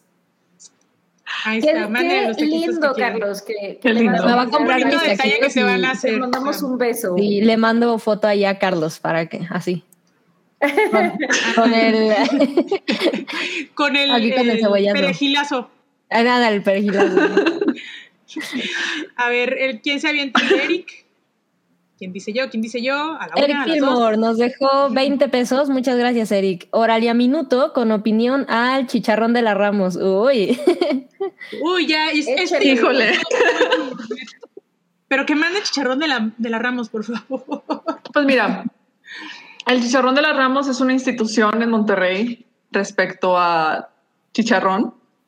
Y pues es muy popular, es muy conocido, es así como que lo más, bueno, las personas, lamento, aquí es donde me, me entro en aprieto sola, pero bueno, yo decidí esta vida loca, eh, porque soy vegetariana, entonces no como chicharrón de las Ramos. Pero, pero tienes el contacto cercano. Pues Ajá. sí, digo, ¿No hay, ¿No hay chicharrón vegano? ¿En chicharrón de la Ramos? Yo 100% carne. Pues no, sí, no, o sea, tam- o sea, sí hay restaurantes eh, vegetarianos veganos en Monterrey que pues están así como que con todo el trip de que es que vamos a, a ofrecer lo que ofrece la gastronomía regia, pero en vegano. Y entonces pues sí te puedes encontrar, por ejemplo, chicharrón de, de champiñón o de este coliflor y así. Y está rico, pero pues no es, o sea, no se compara con, en cuanto a, con, Claro. en cuanto a sabor y textura a, a lo que a la carne de verdad. Entonces, y como yo no soy fan del chicharrón, me da igual. Me da Voy a igual. poner una idea ahí en la mesa, solamente. Los totis son de harina, ¿no? No son de puerco. Sí, no, son de harina. Son de harina. Ok, voy a decir algo bien fuerte, pero yo creo que los totis sí se comparan con el chicharrón de cerdo. La neta, Chon, chon, chon. la neta. la neta. ¡Qué que- fuerte! ¡Qué fuerte! Hágalo en los comentarios. Ay, la neta, o sea, por supuesto, por supuesto que los totis son mejores, pero bueno. Bueno, Pero pero, sí, bueno, si chicharrones algo- de papa. También. como los Pero de bolsita. si vienen a Monterrey- Los de papa. Si vienen a Monterrey, pues pasen a la, a su Ramos más cercana, cómprense el chicharrón. Que además ya se vende chicharrón de la Ramos acá en la ciudad. Ah, sí. Estoy- ¿Ah, sí? Sí. En la página de internet creo que los puedes mandar a pedir. Sí, y hay, hay distribuidores. Estoy segura de que cerca de las torres de satélite hay uno, porque eh, creo que de ahí lo probé. Por Sí, sí, si están muy Chicas. interesados, hay que posibilidades. Miren, que ser chicas, si la, si gente que viaja de México, a México, bueno, y que se regresa a sus lugares de origen y se lleva donas y se lleva pan del globo, que no. No, no, en el aeropuerto de Monterrey, en el aeropuerto de. Monterrey sí te venden, sí hay así como que tiendas donde te venden, el, por ejemplo, la carne, o sea, los bloques, la Ramos ofrece también, de hecho, si vas a la Ramos, te ofrecen este cajas con trozos, de, con cortes de carnes congelados y ya preparados para que aguanten el viaje. Entonces, Las maletas, Sí. se llaman los maletines de carne. sí, los Qué maletines. horror, Suena horrible eso. O como el, el queso de, de cazuela en, ¿cómo se llama? En, en Mérida, el que es la- las cazuelas de Tere o algo así. Si hay alguien de Mérida Ah, que Tere Cazuela, este, no, es Eso, Tere Cazuela, Tere Cazuela. eso. Uh, Tere Cazuela, cazuela, sí. Tere Sí, Cazuela. también- Pero ya los o sea, pueden también pedir por internet, ¿eh? También pueden Ah. pedir en internet y te los pueden enviar a la Ciudad de México, pueden entrar a la página, esto no es comercial. Bueno, yo en mi, en mi rancho no hay Cazuela, pero pues estoy a cinco horas de Mérida y hay nada más en Cancún, hay una tienda. Pero sí, sí pueden pedir y se los, se los mandan a su ciudad de origen. Entonces aprovechen porque la rosca brioche es una cosa y hay unas bolitas de queso, que es pan, pero están rellenas de queso Filadelfia. Por favor, Yomi. tienen que probarlas. Todo el mundo Si llego a ir a México, y si llego a ir a México, les voy a llevar una especialidad que hacen en Belice, que se llaman este, queques, que es eh, pa- ah, pan de levadura relleno de mantequilla holandesa y queso de bola rallado. Dios. Eso siempre llevo cuando voy a México. Espero ir próximamente en unos meses. Mm, ¡Ay! sí. Bueno, pero aquí gusto. recibimos. Aquí cajas, recibimos con el pan. No, está muy rico, es la especialidad y el pambón. O sea, hay muchas variedades, pero ya, ya nos vamos a estar, nos estamos este. No, nos van a dar dos horas hablando de comida, oigan. Pues es que, o sea, super chat. Bueno. Mejor mándenos de la- las conchas favoritas o el pan, el pan de muerto ya que viene y nos vamos a echar aquí todo, todo el resto del programa, pero, pero no. Eso no, podría ser otra sí, mini sección Exacto, sí, sí. De catando comida, recomendaciones de comida, dónde llegar a comer. Yeah. Exactamente, yeah. A ver, otra, no, hay otro super Produ. Ah, bueno, ya vámonos a, ¿No la- a otro tema, ya, ya me mandaron por ahí. Bueno, pues ya, ah, mira, pues sí, hay otro. Es de Ah. Alfonso Evelyn Robles. Ay, Alfonso. Eh, Eh, nos deja 50 pesitos en operar, a operar a su perrita y que le manden buena vibra. Le vamos a mandar un beso. Toda abrazo la buena vibra, Toda la Alfonso. mejor vibra del mundo. Ay, Ahí nos avisas, porfa, cómo sale. bien. Sí. sí, Sí, porfa, un abrazo, al pendiente. Todo, todo el amor y la buena vibra para tu, para tu perrita y todo va a estar muy bien.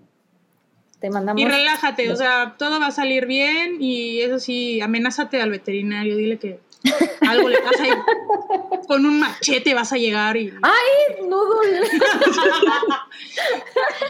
Ay, sí que les contara, pero bueno. Vamos ahora sí a la nota... Espérense, hay otro super chat. Mira, Hay otro, hay otro, vamos, oye, esta- Estamos- Este, este- Carlos, esto ya eres mi héroe. ¡Wow! 150 pesitos para unos tequitos y lo que se le ofrezca a la patrona Sam. Espero No, pues muchas gracias. lo haga posible. Uf. Yo creo que Increíble. sí. Carlos. Ahí, ahí me mandas tu, tu Twitter, Instagram, algo para, para enseñarte cómo me como mis taquitos. Además de, de Pastor, ¿de, de- de qué van a hacer? Un live. Pues, a, a ver, lo, lo voy a pensar. Unos de nopalitos con queso, ya que Oralia tocó el tema, bueno, no vegano, pero vegetariano, se me antojaron. Chicharrón de queso. Sí, con tus. Yes. Uh, una costrita, sí, la costrita de queso. Ay, las. Sí. Lo usaré sabiamente, antojó, no te preocupes. Bueno, ahora sí, Bueno. vamos a pasar a temas trágicos.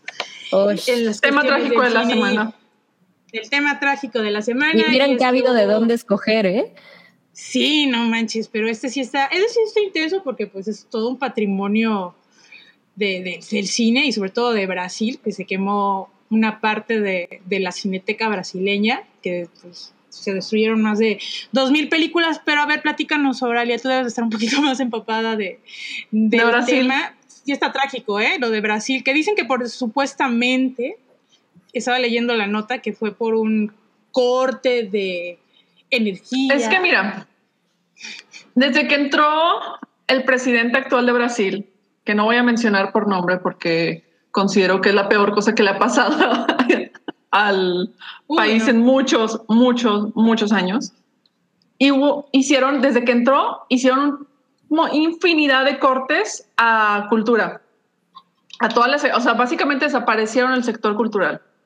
El año, pasa, el año pasado, antepasado, eh, mente, este, mente pandémica ya no me permite recordar bien los años, se quemó también por accidente el este, Museo este, de Historia Natural de Río de Janeiro. Y todo fue por, o sea, y fue porque pues, no, no tenían bien contemplado el presupuesto, no les dieron suficiente presupuesto para mantener, darle mantenimiento al museo. Entonces hubo un, fallo de cortocircuito y se quemó. Y se fue un incendio muchísimo mayor en, cuanto a impacto y en cuanto a pues, todo lo material que desapareció que el incendio de Notre Dame. Nadie lo peló porque pues, ocurrió en América Latina. Claro.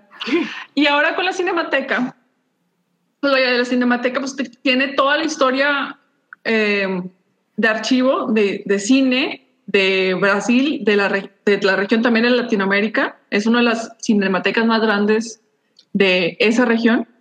Y lo mismo, cortaron, este, cortaron presupuesto por pandemia, tuvieron, o sea, cerraron el edificio, pero no se le dio mantenimiento. Y estamos hablando que hay filmes de nitrato que son súper delicados y con cualquier cosita se prenden. Entonces, pues eso. Se queman. Ajá, se queman. O sea, literal fue, se quemaron los filmes de nitrato y consumieron gran parte del edificio. Y esto cabe resaltar que ya lo venían anunciando desde hace desde, creo que desde el año pasado y antepasado, muchos cineastas de, de Brasil en medio, en foros internacionales, en Cannes, en distintos festivales, comentaron, oigan, es que a Brasil nos están recortando la cultura y, corre peligro la historia del cine en Brasil. O sea, lo, toda la parte histórica de archivo, toda la parte de los mismos edificios que son importantísimos, están en peligro. Y pues ocurrió este incendio en una de las cinematecas de Sao Paulo y pues se perdió muchísimo material, no solo filmes, también libros, fotografías, este archivo, se perdió por completo. Y pues es una desgracia que debería tener este más este visibilidad. Más visibilidad internacional, o sea, ya vi que más o menos lo empezaron a recoger ciertos medios gringos por, pues por este enfoque que le han dado sobre todo este Clever Mendoza Filio y este y otros y otros cineastas y que están ya están así como que volviéndose notables en, en este Hollywood mm. y pues que les pues, que hacen los pues de hecho cada, que va a Brasil la Cannes pues alguna, se estrena alguna película hacen protestas o, o sea aprovechan para hacer este protesta social o la, de la parte de la del año pasado fue que estaban dejando morir las cinematecas y pues esta es la consecuencia, o sea, no se quemó por completo, o sea, casi por completo. Y es una gran tragedia porque pues al final de cuentas, pues este, este tipo de... Ay, pues...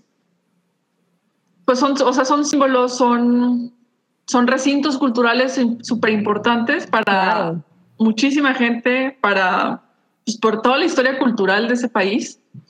Y el hecho de que en cualquier momento se pueda perder, porque no se le da, o sea, deje tú de que dijeras, bueno, pues fue un accidente, fue error humano, lo que sea, pero fue, el gobierno lo está dejando, o sea, de plan, o sea, conocemos a los responsables, el gobierno los está cortando todo tipo de, de fondos y nos, que nos impide a nosotros trabajar y poder darle el mantenimiento que requieren este tipo de cosas. Y pues son pérdidas culturales y sociales importantísimas. Sí, e irreparables. Porque irreparables, o sea.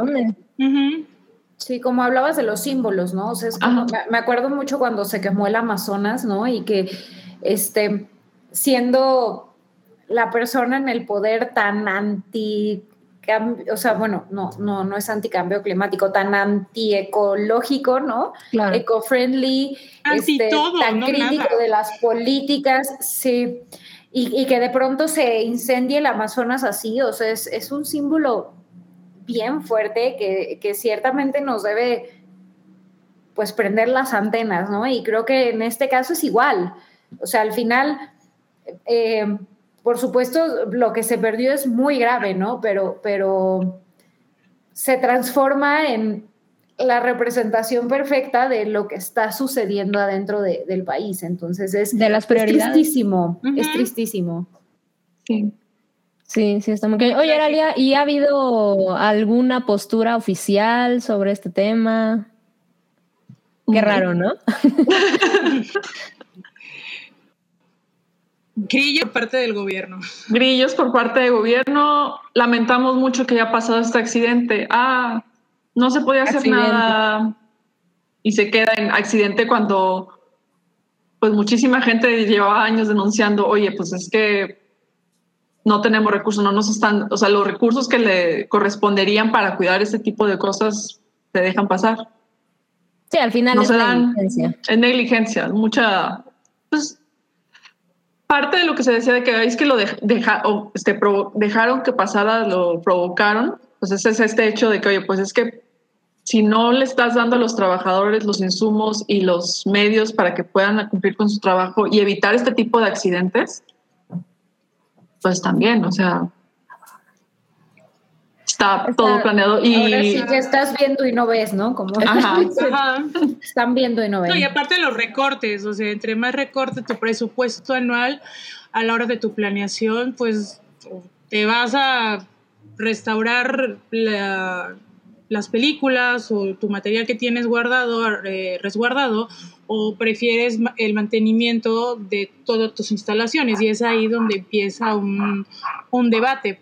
Y tienes que pues administrar, aunque sean tres pesos, pero pues ahí sí, ya está muy cabrón, ¿eh? Es lo que le preguntaba yo a Oralia, si ya sabía, por ejemplo, nosotros en la Cineteca Nacional es, es un fideicomiso y tiene sus reglas de operación y tiene su manual de cómo debe de ser y todo, y, y tienen un presupuesto establecido que puede irse modificando, pero que va pegado a la Secretaría de Cultura y a la Secretaría de Educación de aquí en México. Pero en Brasil, ahí estuve tratando de investigar, pero no encontré absolutamente nada de cómo es el manejo por parte del gobierno brasileño de la Cineteca brasileña. Está muy cabrón. No, es que no hay este, estas figuras de fideicomiso. O sea, sí puedes hacer donaciones individuales, pero no hay un fideicomiso que proteja eh, las instalaciones o que proteja lo base, o sea, lo básico de que te diga, ok, o No, si nos hacen recortes, pues no se queda cubierto con algo. Pero, o sea, el fideicomiso es de que el gobierno nada más, eh, por ejemplo, si está recibiendo dinero por parte de instituciones externas, entonces no es 100% del gobierno, porque si tú eres un fideicomiso eh, gubernamental, tienes absolutamente prohibido recibir ingresos externos, apoyo externo. Entonces, esa es la parte que a mí me llama mucho la atención. pues allá recortaron todo el departamento de cultura. O sea, de plano, o sea, ni siquiera, ya ni siquiera existe. eso. Ahora, ahora es el Ministerio de Turismo. O sea, Ah, absorbió realmente, Ajá. o sea, nada que Otra ver. cosa. Sí, sí, es Sí. un nivel impresionante. Eh, todo va en la misma bolsa. Sí. Sí. ¿Y se rescató algo o absolutamente todo se perdió? Se está, o sea, pues ya que lo terminó, o sea, que lograron este, apagar el fuego, pues ahorita están en el proceso de que, oye, pues es que si nos acercamos, cómo lo manejamos, cómo lo podemos ver, qué se puede, qué tanto se perdió, qué tanto no, pero Mm. en eso está. No, y la otra, Historia la en otra es saber si hay una copia, o sea, ponle digital de algo, o- supongo que sí, ¿no? O quién sabe, y eso es como que la ruleta de la suerte. Eh, si hay copias, aunque sea digitales, de lo que se quemó, o sea, como un respaldo. No, pues está, está muy, está imposible saber. Es que es la parte cabrona. O sea, si También, no no sé por qué. no, es, es como un decir, ¿no? O sea, bueno, sí, sí, sí está respaldado, ¿no? Pero y si no, lo, lo tienes ahí, pues, porque el valor histórico que tiene hacia el país, la película, bla, bla, bla, ¿no? Pero siempre tienes que tener tus copias, sea lo que sea, ¿no? Pero pues Sí. cada quien se maneja diferente. Ah, pero al final, pues los originales y como dice Aralia, libros y demás y tantísimas cosas que había es, pues es pérdida, sí o sí. Sí. Qué triste. Ah, qué mala onda. Pero, Sí, pero bueno, esperemos que a pase Por eso recuerden que es ese importante seguir gobernador de ese apoyando país, esas ese artes. presidente fuera. Y nada de, Sí. ay, es que es más fácil el piratearle y ay, le saco copias a los libros y todo. Acuérdense de lo importante que es apoyar directamente a las artes. Ha- Hay mucho más detrás de lo que nomás como consumidores vemos. Sí. Y Es más que nada, pues también estar al pendiente de lo que se hace fuera de Hollywood. Claro, claro. Porque Ujú, precisamente, no sé, o sea, igual y si se valorara tanto, o sea, tanto el este cine de otros, de otras regiones a ese nivel, al mismo nivel con el que nos preocupamos por Hollywood, quizás pues igual y igual y no habría manera de prevenirlo, pero estaría así como que, oye, pues vas al pendiente y vi- viendo a ver Claro. cómo le haces para remasterizar tal película o sacarla en otro formato o, o sea, aunque sea llevar un listado adecuado de qué es lo que se tiene en el archivo. Ah, De, entrada, claro. Sí. Sí. Está muy cañón. Está Dicen cañón. por ahí, si las hubieran Pero pirateado, bueno. tal vez no se hubieran Vamos a- perdido. Qué raro. Muy mal, ¿eh? Pues sí, chiste, ¿no? pero Sí, no, porque también, o sea, como quieran necesitas la copia original para sacarla en buena Claro. resolución. Y, ok, Sí. sí. puedes encontrártela en YouTube ya con todo, pero pues si no se ve, si no se aprecia bien, y más con No, películas, pero- entre más vieja la película, más difícil. Por supuesto. Pero, por ejemplo, si tienen copias, por ejemplo, originales de- en, en film, que las tiene otro país, o sea, se es que tienes, es una labor de investigación, o sea, a lo mejor y no, porque pues a lo mejor esta película brasileña nada más fue exclusiva que se presentó en Brasil y punto, ¿no? Pero si hay alguna copia fuera del país y que les pueda permitir, o sea, si la tiene, no sé, España y España te permite una copia de esa copia, bueno, pues es ya ir recuperando, no es de que sea eh, pirata, sino es como parte de ir recuperando. Sí, el original es para, te sirve para la remasterización, pero es para ir también recuperando o respaldando la información que tú tienes, tu material, para si en el caso que llegara a suceder esto, lo tienes como uh, respaldarte, por- Sí, por así decirlo. sí, pues sí. pues sí. Está también los... Pasemos a otro tema porque ya ando, ya me dio muy feo. Sí, ya, ya, ya está muy triste. Ya vamos a pasar a la última Vamos a guía. pasar al chisme. Uy, la está última. chisme. Esta es, está esta es una buena. chisma que creo que ha, ha causado como que conmoción, mucha Es de ese mame que nos encanta en internet, ¿no? Es el, es el fa- Y en la hacía falta Y en el la tren. hype. Ajá, es, es el tren del mame, está a punto de salir y es que Isa Sí. González va a hacer un Salma Hayek y es que ya, ya anunciaron que va a producir y protagonizar una biopic de nada más y nada menos de María Félix, alias La Doña. ¿Cómo ven? María. Bonita. María Mira, Félix, no todo sé. un tema de la cine, Mira. del cine mexicano. Me preocupa el hecho de que va a dirigir un documentalista blanco, gringo, que lo más, o sea, es el director de Carterland y el director del documental de J Balvin, el de The Boy from Medellín. Mm. Y pues la verdad, así como que todas sus aproximaciones a la, a la latinidad, a la mexicana, a lo que se puede considerar mexicano, lo que se considera latino, están así como que con pincitas. Dijeron que van a buscar que el guion lo haga alguien latinoamericano, pero pues, Ah, tiene- o sea, entonces, pero también a mí se me hace pues es que para empezar debería, esta producción debería venir, igual, si, igual y sí con dinero gringo, ok, te lo admito, dinero, dinero, dinero es dinero, como diría cierto, Dinero, dinero, cierto dinero, filósofo de internet. Ajá. Pero pues por lo menos hace que, las, que los creadores, o sea, que las visión de dirección sea de alguien que sí conoce a, a María Félix y sí sabe el impacto y sí conoce bien el impacto que tiene, que tuvo esta señora dentro de nuestro cine mexicano. Y el contexto. Y que, que entienda el contexto, que sepa el contexto y que se pueda decir, por ejemplo, que, bueno, que sepa por lo menos que, que la doña no venía de un pueblito abandonado en medio de la nada en Sonora, sino que sí venía de... ¿Puedo decir algo a favor de The Boy from Medellín? Dale. La A verdad ver, a mí me gustó. Sí, ya la vi y la verdad a mí sí me gustó. O sea, creo que eh, me gustó mucho que la forma en la que trató como toda la vida de, o bueno, esta semana en la vida de J Balvin fue como, pues, objetiva relativamente, ¿no? O sea, como que sí lo ves a él de un lado que, porque para contexto de todos los que, los que no, no lo han visto, eh, trata de J Balvin en el contexto de que quiere dar un concierto en Medellín en medio de las protestas de Colombia y lo que eso implica culturalmente, ¿no? O sea, para la gente, el ver a esta persona que vive esta vida como de Miami, ¿no? Por ponerle así un este... Em, no, que vive esta vida como súper súper elegante y todo, y, de pronto verlo que regresa a Medellín, que es un lugar em, pues como muy arraigado a sus raíces latinas.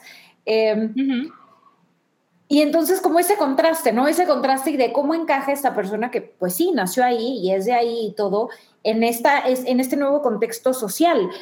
No, y más em, que se ganó su popularidad siendo de los reggaetoneros de los reggaetoneros con conciencia social y, con, y en contacto con más con sus emociones, que reconoce que tiene ansiedad y depresión, y cómo así como que, oye, pues estás llamando, o sea, no, no te has posicionado respecto a las protestas, por ejemplo, que es algo que mucha gente, que para mucha gente es muy importante que artistas que con este tipo de renombre internacional haga declaraciones en cuanto a temas políticos, es muy importante, también se le reclama, se le reclama por igual a, a otros eh, famosos de Colombia, pero... Sí, o sea, ¿no? O sea, pero... Ay, perdón, creo que mi CD ya, se me escucha bien. Sí.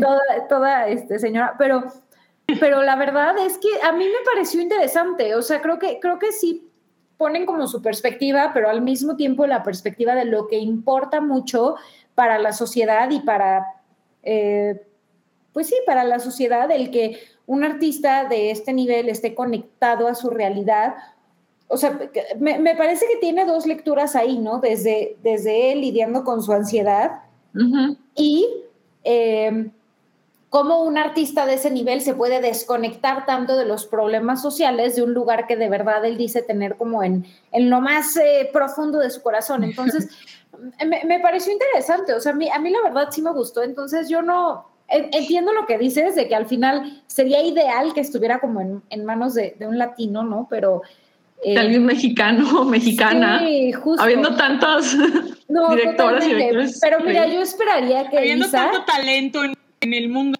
100%. Pero la, la, verdad, mira, Isa no, no es que sea mi actriz favorita, o sea, la, la, respeto mucho, pero, pero la verdad tampoco es alguien que yo diga, no, o sea, es que eh, representa muchísimo para mí, la verdad no.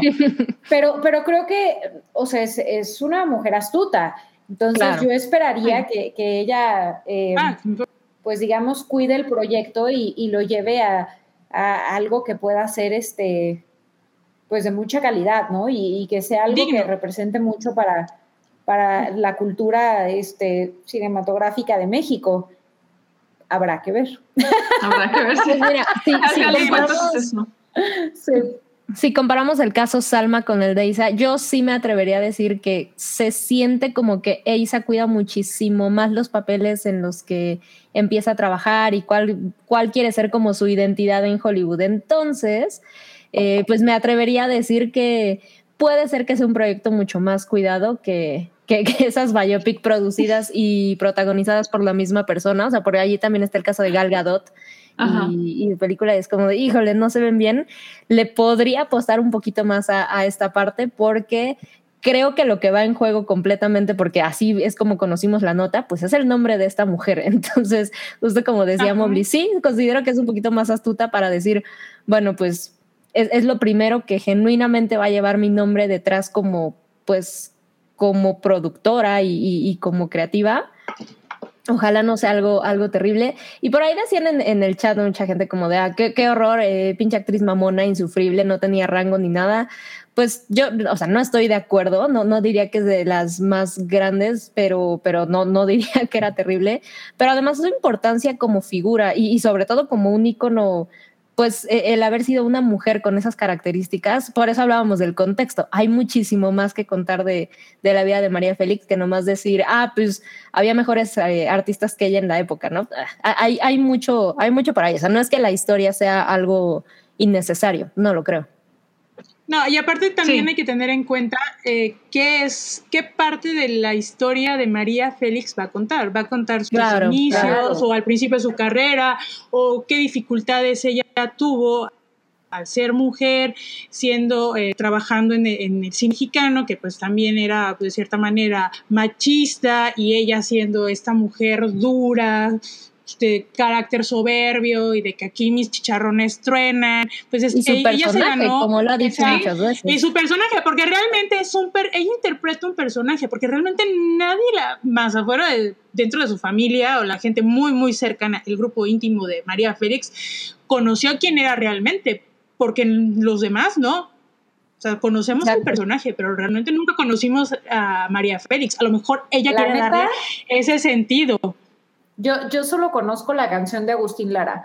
Y como esta historia súper bonita, o sea, como que para mí María Félix es eso, la verdad, es como una representación de la época de mi abuela y de, lo que las mujeres en ese momento podían eh, un poquito cuestionar el rol de género y de que yo fumo puro, ¿no? Y yo uso pantalones y...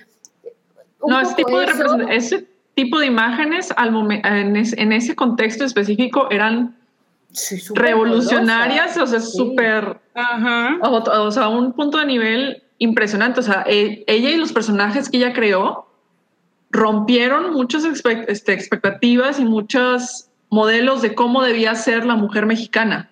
Y presentó que sí están estos otros modelos más clásicos, como todas las enamoradas que salen en las películas de Pedro Infante, Sí. Pero, o sea, está en ese, ese modelo, pero también está este otro, otra visión de cómo, de cómo son las mujeres mexicanas. Sí, de acuerdo. A, mí la verdad sí me parecería interesante verla justo por eso, o sea, porque la verdad conozco muy, o sea, lo que conozco de, de, de María Félix es por lo que mi abuela me contó y por la canción que le escribió Agustín Lara se acabó, ¿no? O sea, pero más allá de eso y de algunas partes en la película no lo he visto y creo que como yo hay muchísimas personas que... Pues, hay, hay una influencer este, en Instagram que de repente así como que se agarra a hacer stories para contar la vida, o sea, la vida este, este chisme personal y público de diferentes artistas y sacó uno muy bueno sobre María Félix, esta Marty Baum. Este, creo que lo debe tener guardado en su perfil porque sí estaba impresionante toda la información que sacó sobre María Félix y vale la pena de que, oye, pues es que aún y si nomás te enfocas en, en la, su etapa de, de actriz, o sea, o si te enfocas ya, por ejemplo, en su vida ya que se había retirado, o sea, el, el episodio que te, que te, con el que te quieras clavar de, de, su vida va a ser, va a dar muchísimo de historia. Totalmente. Sí, totalmente. Sí, sí, es algo interesante. Yo también le, le, le veo, le veo una, un futuro no completamente incierto. Creo que puede estar interesante. A ver a, ver qué tal se desarrolla, pero yo no pensaría que es de esos proyectos que se sienten que nacen muertos, definitivamente no. Sí. No, yo, creo que ya lo tenía planeado ella, ¿eh? O sea, ya, ya ah, llevaba claro. ah, Llego a una posición en Hollywood y tengo ciertos conectes. Lo primero que quiero producir va a ser pues, una biopic de, de, María Félix y como es, creo que la productora es la misma que la representa a ella, entonces dijo, ok, la quiero hacer, pero la, la quiero producir, pero también la quiero actuar y va a ser bajo mis términos. Entonces sería cuestión, como dices, es, ver. Ajá, aplicó totalmente un salma. Está genial cómo va siguiendo sus pues, pasos, ¿no? Sí. O sea, primero salió en esta, en esta serie, ¿no? Que era del, del como la, la, versión de, ajá, del crepúsculo al amanecer y salía como Salma Hayek. Y luego se hizo como este personaje súper sensual, mexicano, eh, ¿no? La, o sea, la latina exótica. Exacto, y ahorita igual va a ser esta biopic de un personaje femenino mexicano súper fuerte, admirado. O sea, es la nueva Salma. esperamos que con más talento. esperamos, sí. Ay, pobre Cortea se termina casando con otro millonario. A mí también me cae bien. por ahí. Sí, seguro, no lo, no lo dudes, pero ni tantito. No, pero tiene su talento y esta chava tiene, digo, sabe jugar muy bien sus cartas, ¿eh? Y quien la está manejando le está consiguiendo muy buenos deals. O sea, tiene el de Louis Vuitton, tiene el de Bulgari, que digo, no cualquiera. Pues Sí, Bien por- bien, por bien por Elisa. Elisa. Elisa, digo Elisa. Elisa González. Bien, Elisa González, a Isa, como todos la conocemos. No, bien por Elisa, bien, bien. Bien por ella. Nada, ahora será cuestión de, de esperar mm, más noticias de cómo va evolucionando el mejor y cambia de Además- director a última hora. Todo puede suceder, o sea, ahorita está así como que pasitos así chiquitos. Y, y Sí, físicamente a lo sí le da, ¿no? Como que sí nos convence. Bueno, yo, yo sí le dije, mm, sí. Siento que le falta más cachete. creo. No, le, Bueno, le es que se lo falta, le, le falta un poquito. O a Y lo mejor hemos visto las luz y maravillas del maquillaje. Ajá. Sería cuestión de que subiera Sí. así como que una foto ya eh, En personaje. caracterizada de personaje, ajá, como ya saben, de esas pruebas, para, para que nos la creamos, la, porque ahorita así como que ves las fotos comparativas que son así como que en algunas poses y dices, mm, No, y un pronto va a ventarrón. ser- va a ser Necesitamos- Lily James. Sí, es Sí. Como para Claro, Ah, ¿qué onda con esto? ¿No? Sí, o eso sea, fue así como que, shock, Sí. yo quiero ver esa serie que va a salir el próximo año. Se ve brutal, brutal. va a estar buena viene- para la chisma. Sí, ya viene también la otra que- de, de Impeachment, creo que es, de Sarah Paulson, también que American Crime Story. O sea, Uh, estoy súper ahí, súper ahí. Pero bueno. Oigan, vi, Bueno. un superchat interesante, Nudul. A ver, si no A ver, pásanos. El, el Ajá, buen ver, Carlos. Dice, "Che- chequen Twitter, ya tienen a su perritas, quiere. Oh my god, oh my god, por Voy corriendo. wait a minute. Ah, ni Carlos. pena, señor productor, puede checar está hermoso. Déjenme ver. Ve nomás. Ah, ya lo subí, ya le iba a poner el Vamos, Y ya la tenemos a nuestro perrito. La playera de la Jaiba. Ay, pa. Amo la playera, pero el color de la playera Sí, estamos en la playera de que. Uniforme. Pero bueno, es que, no importa. es que se los colores detalle es lo que institucionales del hype. Sí, sí, pero el detalle es lo que cuento y esto es No, Carlos ha estado en este podcast. Sí, O sea, y con, y con los tacos de Sam, o sea. Muy no, bien, espera, muchas no gracias, era- Carlos. No eres este Carlos, ¿o sí? No, sí. Sí, se está Ah, luciendo sí. Carlos. Sí, sí, es ese Carlos, sí, es el mismo. Se Es el mismo. luciendo, está- Qué súper rifado, ¿eh? Muchas gracias. además rapidísimo, ¿eh? O sea, ni siquiera tuvo que saber. No, qué bárbaros están. Esta- estos jóvenes y el arte del. Photoshop. Sí, son lo máximo. Sí, los queremos un chingo a todos los, los fans del hype, que siempre están todos los, los cada dos martes. Otras. Muchas gracias, Carlos. Muchas Es gracias, Carlos. Y bueno, chicas, ¿qué creen? Tengo una mala ¿Qué noticia. creemos? Ya se ¿Otra? acabó el programa. No. Ya Ah. se nos acabó el programa. Se me fue rapidísimo. Se nos, oye, sí, se nos fue rapidísimo y ya estamos llegando Fue a las rápido. dos horas. Eso es como que El tiempo vuela cuando echas la chisma. Sí. Sí, sí, y estuvo muy interesante esta semana. A ver Pero cómo nos dan bueno. las siguientes dos. Oye, sí, pero es- tengo miedo porque eso de, sigue evolucionando esos temas del de Mandalorian.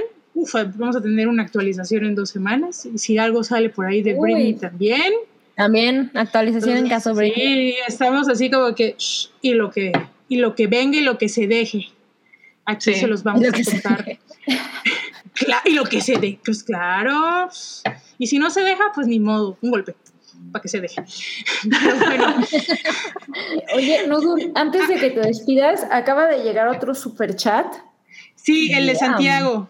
Santiago. también viene con, con cariño para Sam y su amor. Ay, por gracias, tacos. Santiago. Santiago Herrera. Ay, para cerrar la barra de tacos. No, pues nos van a tocar tacos a todas, ¿eh? Muchas gracias. Híjole, sí, ¿eh? Gracias, Muchas gracias. Pero hoy la ganona fue Sam. Muy- Sí. Muy bien. O sea, va- nos cuentas que. ay, yo quiero, yo quiero una. Sam reseña de los tacos.